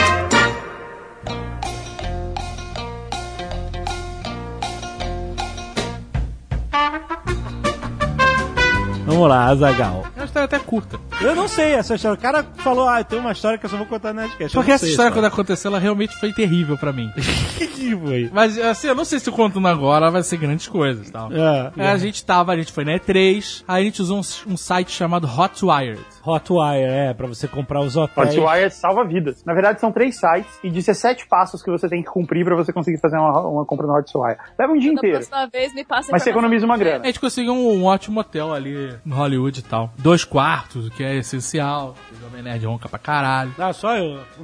E aí eu sei que a gente, a gente foi fazer a cobertura da E3. E parece que não, parece que a gente tá indo nesses lugares só pra ver joguinho e jogar videogame. Mas vocês, Leão e Nilson, aí, sabem que cansa pra caralho. Você ficar o dia inteiro correndo atrás de, de conteúdo, o que vai gravar, onde vai. O evento é gigantesco. Carregando Você equipamento. tem que entrar em mil filas, né? Vai Não- entrevistar fulano, se câmera monta Então, câmera, desmonta. Não é uma parada tranquila. Eu não vou falar que é a pior profissão do mundo. Nossa, que merda, que trabalho terrível. Mas é um trabalho, ainda é um trabalho. É. Um bom trabalho, mas cansativo. Então a gente chegava todas as noites no hotel muito cansados. Isso. Meu, porque depois do evento sempre tinha algum evento noturno, seja lançamento de jogo, coisa da Xbox. É, Ou jantar com os amigos. Ou jantar com os amigos. Então não era simplesmente acabou e vai pro hotel, né? Você tá apontando o evento fechado do Xbox que vocês foram como sendo trabalho. Você não tem direito de fazer isso porque eu fiquei de fora, tá? Deixa eu te falar. Ele foi pra um coquetel do Xbox, velho. Fechado pra testar todos os jogos coisas do tipo. Ultra exclusivo. Eu tava com você até aí, velho. Eu tava com você até aí, tá? Aí eu sei que o hotel era muito bom, o hotel tinha uma, puta, uma cama king size maravilhosa e tal. E eu cheguei uma noite muito cansado, mas com fome. E tinha uns chocolatinhos em cima do, do bar do hotel. Pronto, caraca. Aí eu falei assim, eu tô com sono e com fome. O que, que eu vou fazer? Vou deitar e comer uns chocolatinhos. Ah, Ok, certo. chocolatinho não é pra matar fome, né? Mas... Eu não tava com. eu não queria comer um filé. Ah, eu não- Tá, eu tava, tá, com- tá, tava tá. muito uma- cansado. Já tinha tomado banho e tal. Vou, Uma coisinha. vou beliscar um breguet, um breguete. E- Certo. E, dormir aqui, porque amanhã cedo a gente tem que voltar pré 3 era o último dia, não sei o que lá. Aham. Dormi. Hum. Acordei. Sabe o poder chefão? Quando o cara Eu tô acorda com medo, caralho. e o Que que cavalo, o cavalo tá morto, o cara começa a ver sangue. Ai, meu Deus E aí ele começa, começa a tirar assim as roupas de cama. Ah, ah. Só que eu não vi sangue. Ah. Eu vi manchas marrons, cara. Não, cara! Como assim? Eu dormi assim? em cima do chocolate. Ah! E o chocolate derreteu. E com o meu movimento dormindo, eu me mexo muito, parece que eu tive uma diarreia colossal. Dormindo. Puta que pariu, caralho, cara! E eu fiquei desesperado. O que que eu vou fazer, cara? Eu caguei, eu eu caguei, caguei na cama. Acabou, acabou pra mim. Acabou. Acabou, acabou, check-out. Vou na portaria fazer check-out e mudar de hotel. E a gente tinha que sair pra, pra. Eu tomei banho porque eu tava todo cagado de chocolate. E a cama, a cama, ela parecia realmente que eu tinha me cagado todo. Não tinha, não tinha distinção do. Ah, não, talvez seja chocolate. Não. Caralho. Era merda. Ninguém tinha dúvida. Sabe, a mulher ia entrar no quarto, ela ia sair correndo. É porque assim, não tava só embaixo. A parada dominou a cama inteira. Isso, cara. Tava, cara, foi, foi uma, uma- foi uma parada muito escrota, muito apavorante. Imagina a camareira. Era. Cara, era uma, Tinha era, sei lá, aqui. era uma, uma é, é, mas tinha, o pior é que tinha, meu, o pior é isso. Era um chocolate, era uma amêndoa revestida de chocolate. Aí eu sei que eu arrumei a cama ali da melhor maneira pra não aparecer muito chocolate. Ah, Botei a embalagem em cima como se fosse um bolo e a vela era a caixa de chocolate aberta. Ah, pra você falar. E assim, eu, eu deixei uma mensagem. A mensagem era: aqui é chocolate. Mesmo que você não acredite, é chocolate. E saí, cara. E saí e falei, seja o que Deus quiser. Caraca. Aí saí, te encontrei e falei, aconteceu uma porra muito escrota. eu só vou contar no Pô, Nerdcast. tava nossa curiosidade até hoje, o cara. Mas Cara, eu sou o cagão de Hollywood, né, no hotel.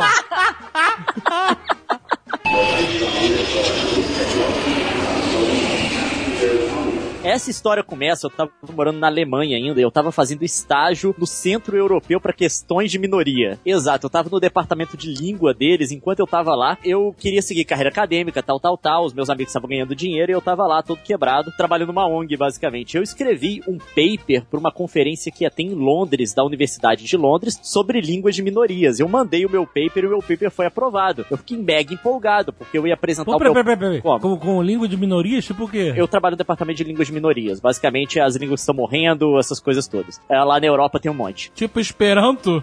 Não, o Esperanto não é uma língua, primeira língua de ninguém. Ah, o Esperanto é para ser o que o inglês é hoje. Mas tem várias línguas, assim, que tem questões problemáticas. Elas tem, por exemplo, a língua dos países do Báltico, que quase desapareceram e, e só por conta de uma série de leis que eles aprovaram depois do fim da União Soviética, elas puderam ser recuperadas. Ah, Você tá, tem entendi. o catalão, que é provavelmente a língua mais problema, que causa a maior quantidade de problema hoje na Europa, Uhum. porque eles, ela, ela é ligada também com uma reivindicação de independência nacional. Então você tem várias questões que você tem que resolver. E eu fiz um debate teórico lá sobre como tratar a língua de minoria como bem público. Eu inseri o debate de língua de minoria, misturei com o debate teórico de organização de bens públicos. Coisas de nerd. É, coisa de nerd. E basicamente aquilo, Coisa de aquilo nerd. vai informar como você deve tratar uma língua e como você deve preservá-la, basicamente. Não, no Brasil tem português, tá morrendo essa merda. Amigo Chase, ao contrário, tá crescendo. Exato, tá crescendo. A língua do emoji, cara. Não, mas tem toda essa discussão. E na época eu tava nisso porque eu queria seguir carreira acadêmica. E essa, era- essa era a proposta da minha vida. Acontece que o YouTube apareceu enquanto eu tava desempregado, esperando a aprovação para ir pro doutorado. Eu ia começar o doutorado no, no ano seguinte. E aí aconteceu essa coisa toda, acabou interrompendo os planos. Mas Isso, enfim. isso é pra quem acha que o leão é só um Rostinho bonito no YouTube. roxinho bonito que fica jogando jogo de celular no YouTube, Minecraft e etc e tal, né? O cara. O Não, cara- isso, isso também. É.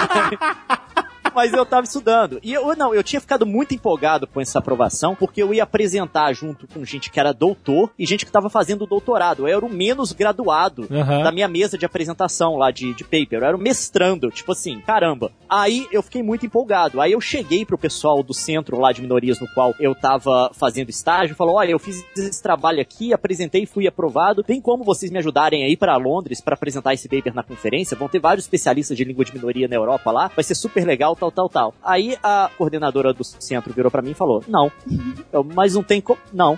aí não deu justificativa. Leão Escaputz. Não. Aí eu fiquei muito frustrado, cara. Aí, tipo assim, eu tenho que ir pra lá, mas aí eu cheguei à conclusão clara de que eu não tenho dinheiro. Então eu comecei a arrumar uma- algumas alternativas. A primeira alternativa que eu arrumei foi um cara lá da Malásia que me sugeriu é fazer couchsurfing. Couchsurfing é uma coisa que você se inscreve no site, você tá indo numa cidade, você contacta pessoas daquela cidade pra te receberem na casa delas de graça. Isso, tá? exatamente. Esse é o princípio todo da coisa. Aí eu fiz esse negócio do Couchsurfing sob sugestão, ele era da Malásia, o cara. Ele é malaio, era malaio. Aí eu fiz sob sugestão dele, eu consegui Couchsurfing por os dois últimos dias. Para as duas primeiras noites eu ainda não tinha. Aí eu fui e consegui um albergue pra segunda noite, que custou 17 libras. Mas eu ia ficar num quarto com 16 pessoas. Eram oito beliches. Eu não tô de zoeira. Caraca! É, eu não tô dizendo. Porque no albergue da juventude iam ser oito beliches, de fato. Tá, eu não tenho ainda onde ficar no primeiro dia, na primeira noite. Mas aí quando eu fui comprar a passagem, eu fiz várias pesquisas sobre o jeito mais fácil de ir pra lá. Eu encontrei uma empresa aérea chamada Ryanair. Ah, Se sim. você tá familiarizado com viagem na Europa, você sabe o que é a Ryanair. Se você tá familiarizado com empresas de voo baratas, você não sabe o que que é a Ryanair,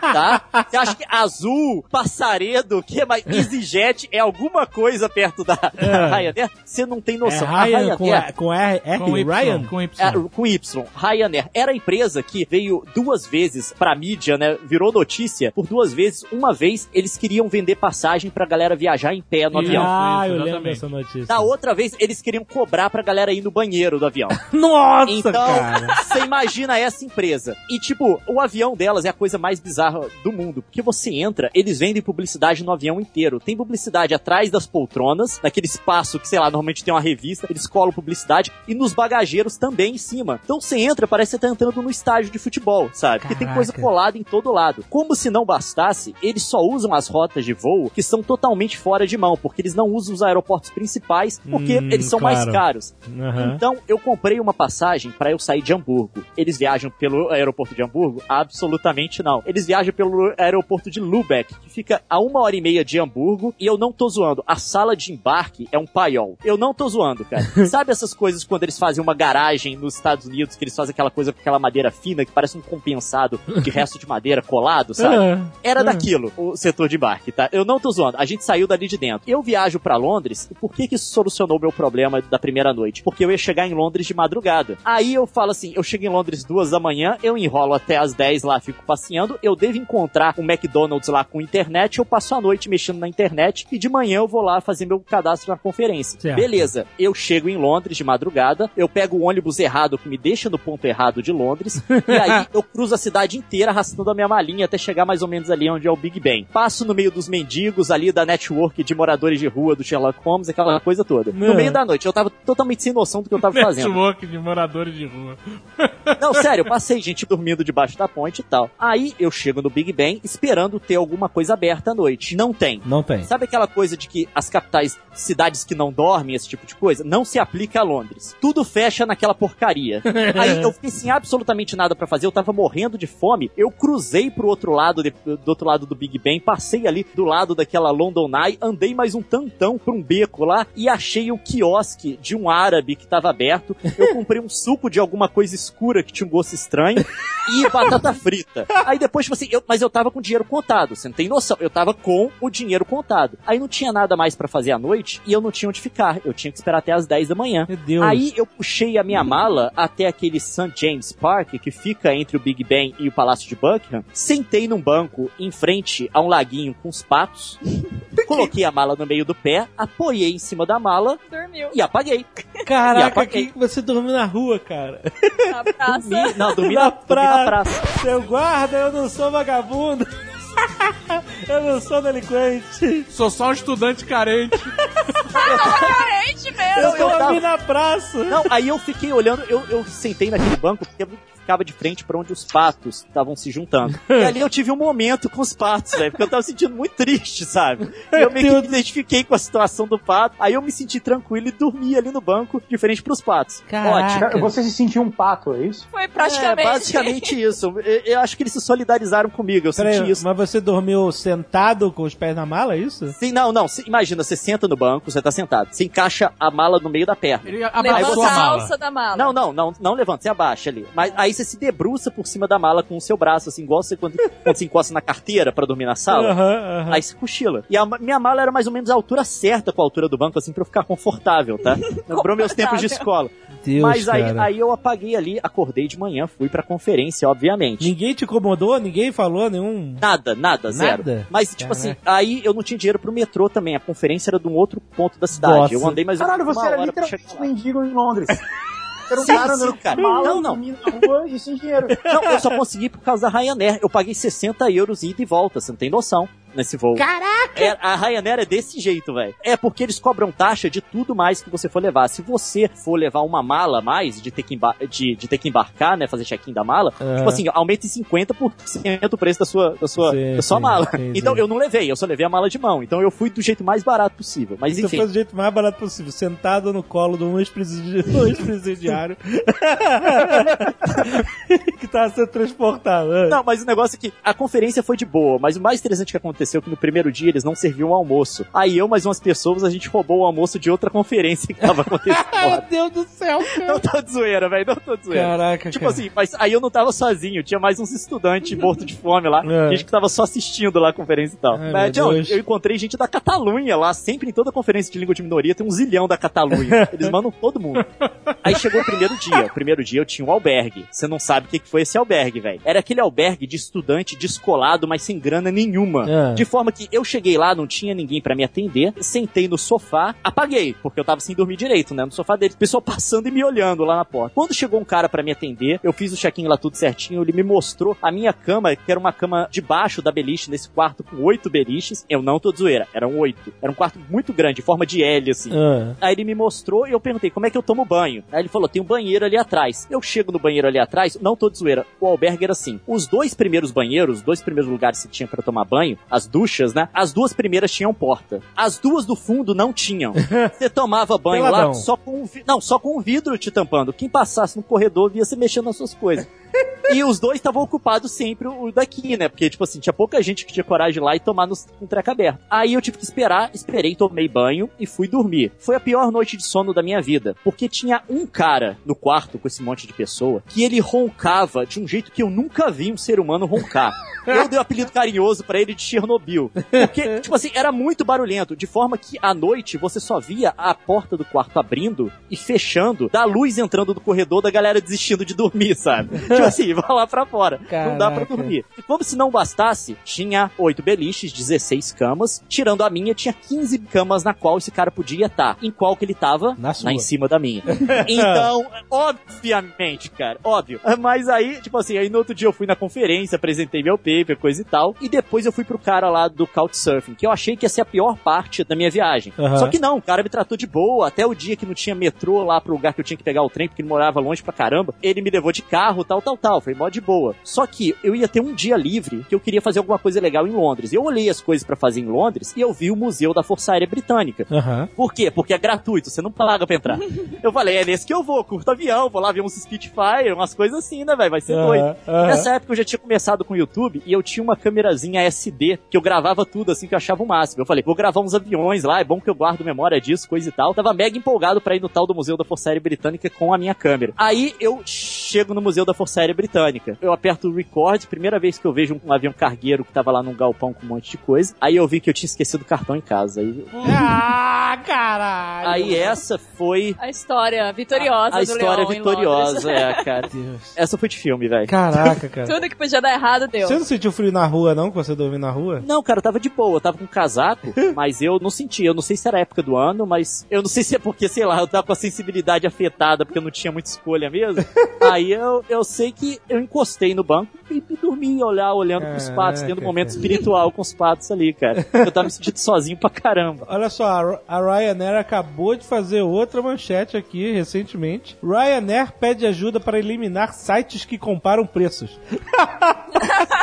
Caraca, cara, parabéns. Eu não sei, cara. Ai, ai. Eu sei que era mais barata mesmo, mas era tipo assim bizarro. Olha só, a, gente tá tirando uma lição de todas as histórias. Qual é a lição dessa história? Eu não sei, Você cara, eu não consegui aprender lição? nada com ela, velho. Só se fudeu. Tem, tem alguma lição? O que, que é minha, minha miséria? Qual que é a lição dela?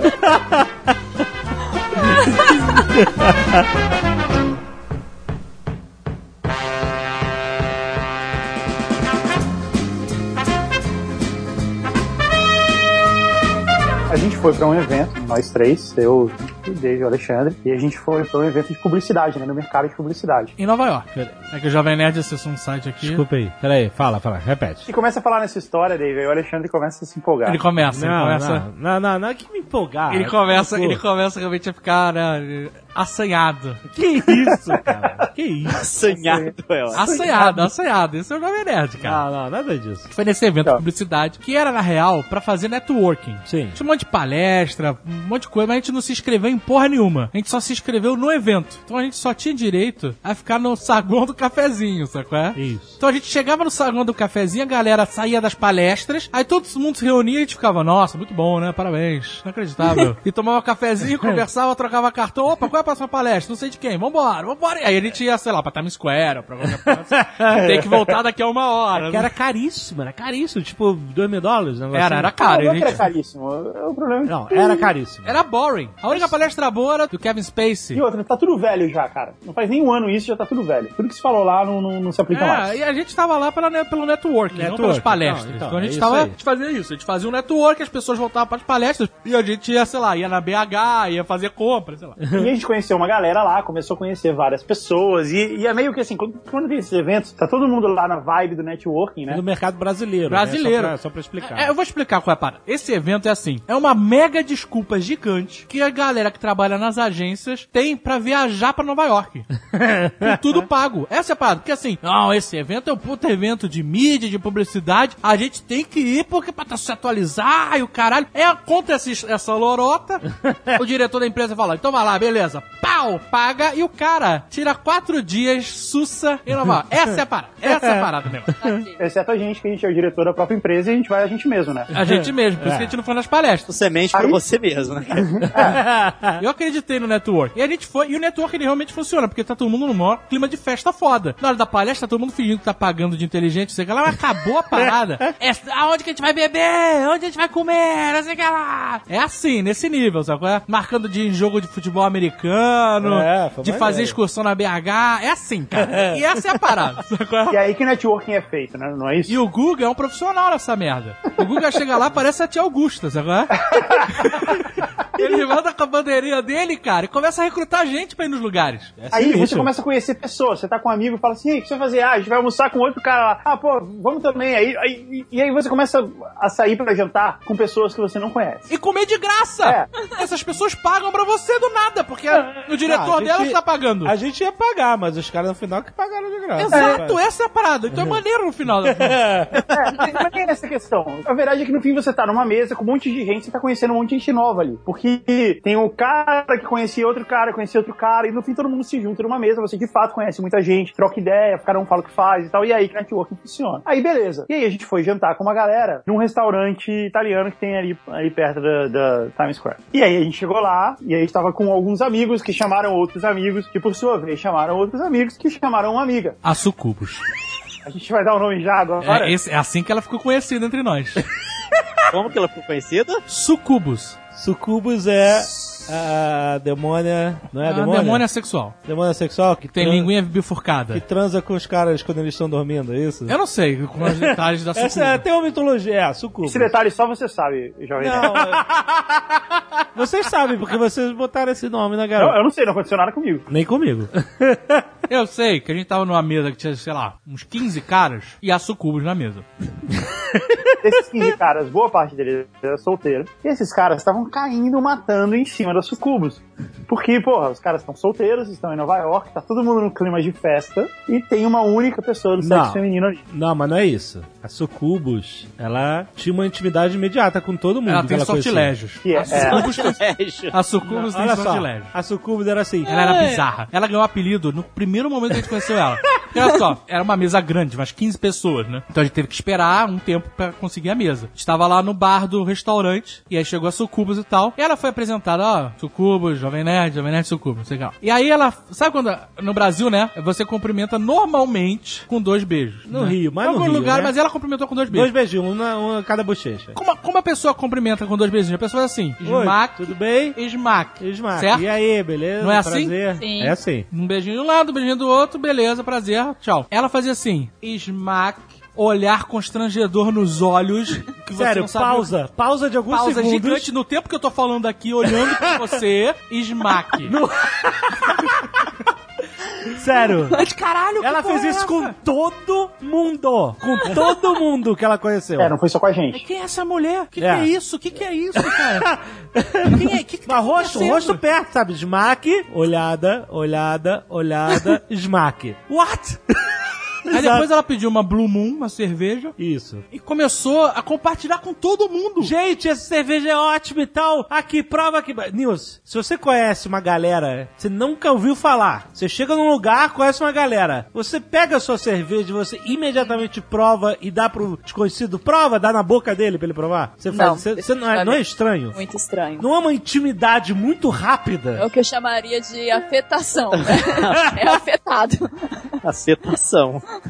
Aí, be- aí beleza, a gente. Caraca, o que, que tá Aí, o que acontecendo? tá acontecendo? Tá estranho. Tá, eu, eu tava esperando a hora, como eu tava em Nova York, eu tava esperando a hora que o Patino ia entrar no restaurante. sacou? Aí, fazer uma linguinha, qualquer coisa assim, sacou? Aí o que acontece? Todos os caras solteiros do grupo estavam malucos Eles, tavam, em eles foram cima da seduzidos mulher. sucubos. Foram seduzidos. Estavam ma... Foram seduzidos. Então, Foram. todos foram seduzidos. Ela tinha, não sei se eu falei, ela tinha língua bifurcada. Ah, mentira. Sério, todos, cara. Tem um cara que a gente conhece, é muito brother nosso. E aí ele ficou, ma... cara, mas o cara, eu tava sentado perto dele, o cara tava maluco, ele, ele tava outra pessoa. Tava completamente, completamente Ele tava dominado. dominado, dominado. Caraca, não, Ele não tava tava reconhecendo. Reeves no Advogado do Diabo. a gente sobreviveu essa Aí a noite. Sucubus falou: Não, eu gosto de viajar pra países de terceiro mundo. Eu já fui no- em Bangladesh, eu já fui no Vietnã e não sei o quê. Aí ela falou assim: Você, você viaja muito? Eu falei: Cara, Mais ou menos. mais ou menos. Eu, eu fico muito em casa. Eu sou, eu sou nerd, eu sou meio boring, né? Aí ela, ha, ha, ha, ri, achou o máximo isso, tal, não sei o quê. Mas aí acabou o jantar, cada um foi pro, pro seu hotel e a gente ficou, caralho, sucubus, que maluquice. O que, que e aí o foi evento isso? Né? continuou e tal. Isso que a gente tá falando rolou nos primeiros dias. Sim. E ao longo dos dias do evento, a gente encontrou com essa galera várias vezes. Isso. A gente encontrou com a Sucubus e todos os amigos nossos que estavam lá, e todos os nossos amigos que estavam disputando ela. Todo mundo a gente encontrou várias vezes, foi em várias outras coisas juntos e tal. Isso aconteceu ao longo de vários dias. A Sucubus e o seu, o seu comportamento sedutor. e os nossos amigos solteiros e, tipo, todo mundo caindo matando em cima da Sucubus. Isso não é sedutor, né? É um comportamento imperialista, né? Aquela coisa. Alguém? Eu lembro Era que alguém tipo falou assim: cara. olha, a Sucubus ela, ela age assim com todo mundo, é o jeito É dela. o jeito dela. E todo mundo sempre acha que ela tá dando mole, mas ela não tá. É, É. o jeito dela. Lúcifer age assim, Lúcifer age assim com todo mundo. Você acha que ele quer só roubar essa alma, mas é só o jeito dele. Tá ligado Jack Nicholson em Bruxas de Eastwick? Ela agia daquele jeito.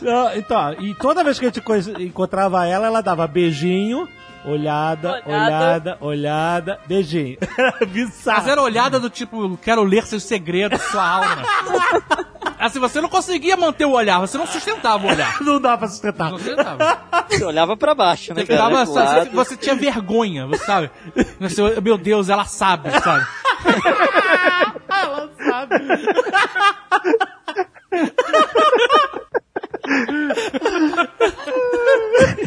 Caraca, cara, foi bizarro. Aí chega a última noite. É. Grande festa do A tal evento de networking. O caras fecham um lugar pra fazer a festa só dos brasileiros, só daquela galera. Primeiro eu quase taquei fogo no lugar sem querer.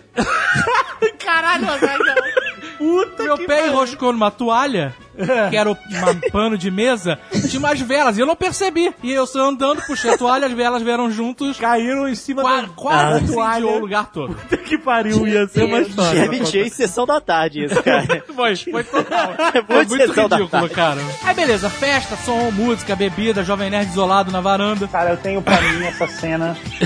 Só, é, Eu odeio festa. só eu tenho. Eu odeio essa festa de, de música, você não consegue ouvir as pessoas. Você tem que falar assim no ouvido da pessoa. E aí, beleza? Eu fui fazer terrível. network com um cara de um jornal. E aí eu fiquei falando, beleza, cara, tu é do Jovem Nerd. Cara, é uma merda fazer network assim. O cara não tá nem aí. não- o cara tá bêbado, entendeu? Você não consegue falar com ninguém. Aí chegou uma hora que eu falei, foda-se. Eu tenho isso só pra mim, que, é- ninguém nunca vai ver, nin- ninguém nunca vai ver no Nerd Office, é o Jovem Nerd na balada. Então, é- foi um episódio de Nerd Office só pra mim e foi um dos mais engraçados. Se fuder. Eu Ai, sei que a gente cara. tava lá tentando fazer o networking, conversar com as pessoas bêbadas, que elas nunca tá mais bêbado, né? Fica mais feliz, aí ele fica mais teu amigo, aí ele vai fechar mais negócios, sabe? Então a gente tava lá focado, networking, essa gritaria maluca e tal. Eu também tava focadaço. É, o Guga tava tão focado que ele virou, ele mudou de lado e virou dos- É, um dos ficou caras bêbado. alegres, bêbados fudidos. Aí o Guga ficou realmente bêbado a ponto de chegar num cara. Não, não, não é verdade. Não é verdade isso. Não é nem eu fiz uma piada tá bom, Guga. e depois eu percebi que esse foi é, mega vai, vai, piada, é. Um amigo Não. meu, vai, continua. Não, eu fiz uma piada e depois eu percebi que essa piada. Depois, vocês vão entender a história toda, depois eu percebi que essa piada era mega inapropriada. Qual era a piada? Conta. A gente tinha um amigo que tava lá também, um- uma dessas pessoas que a gente conheceu lá. A gente chamava ele de frango da sadia. É. Ele parecia um Isso é frango bom da de dar sadia. nome pra galera, né? Melhor. Aí, é, aí tinha, aí tinha esse, esse amigo que tava lá, e a gente, e ele era engraçado, ele era um cara, ele era meio bizarro assim, mas ele era engraçado. Tava rolando uma pista, era uma balada com, com... Tava rolando uma pista, o Guga é muito, É, muito integrado, é, né? era uma balada, tinha nego dançando, tinha Ele música sabe as alta, gírias, ele sabe os termos. termos da balada. E aí, tava tocando uma música da Rihanna, que é. Como é que é a frase? Como é que é o refrão? You make me feel like I'm the only girl in the world. Não é isso? É. Uhum. E aí, Aham. e aí eu tava passando no meio da pista, tava andando por ali, e aí esse cara tava tocando isso, tava todo mundo animado, né? E esse cara me chama e fala de brincadeira, zoando, né? Uma, zo- uma zoeira.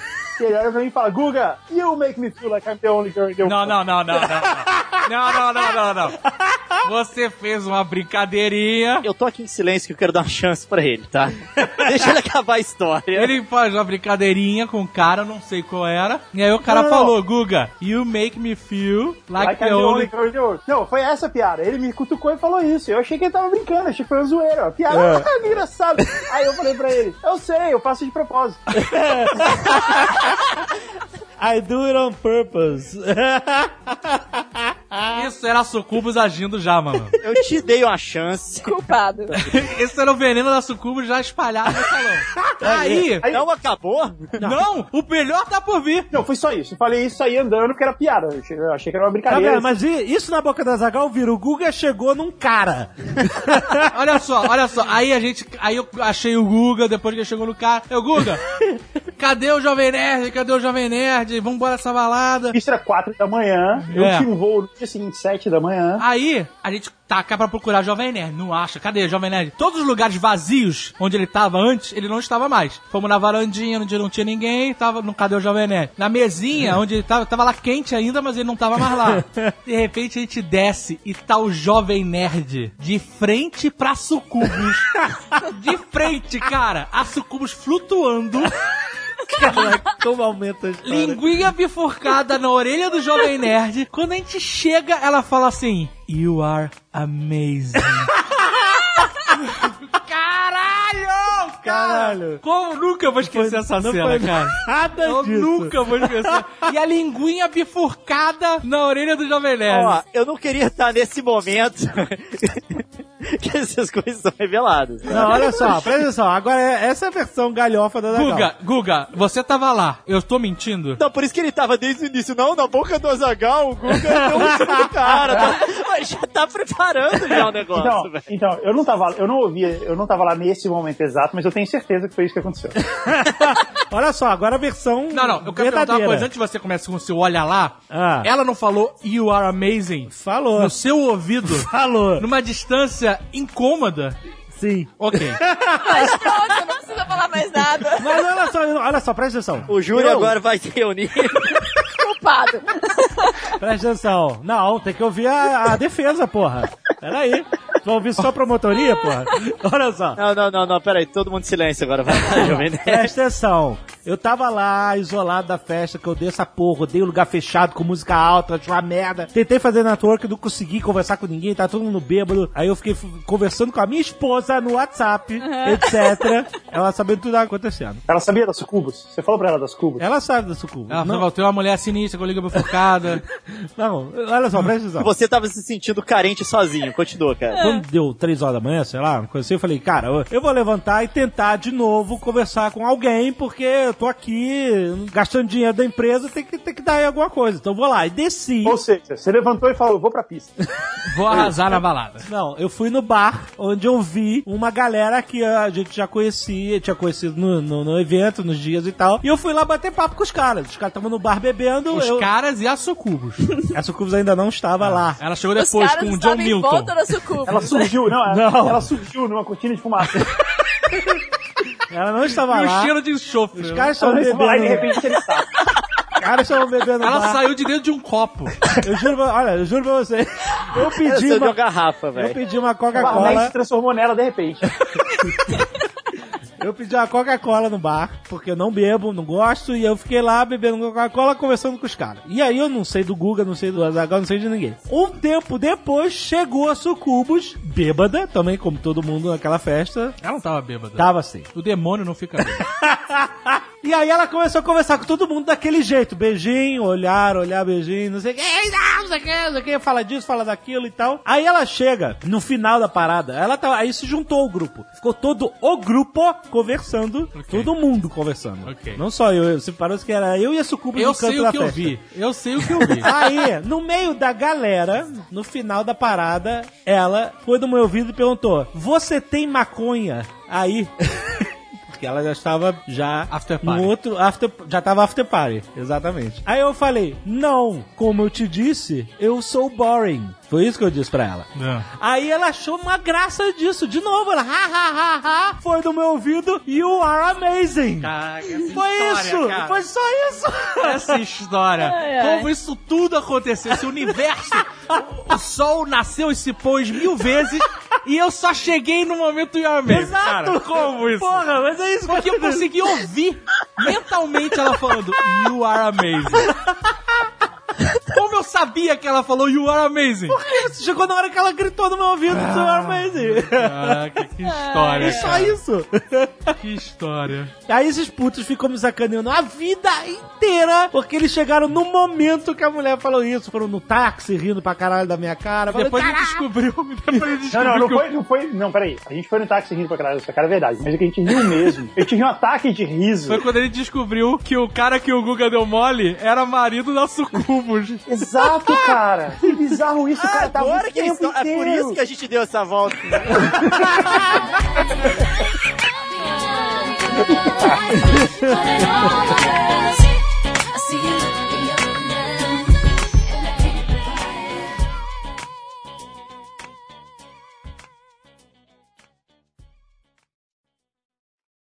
Este Nerdcast foi editado por Radiofobia, podcast e multimídia.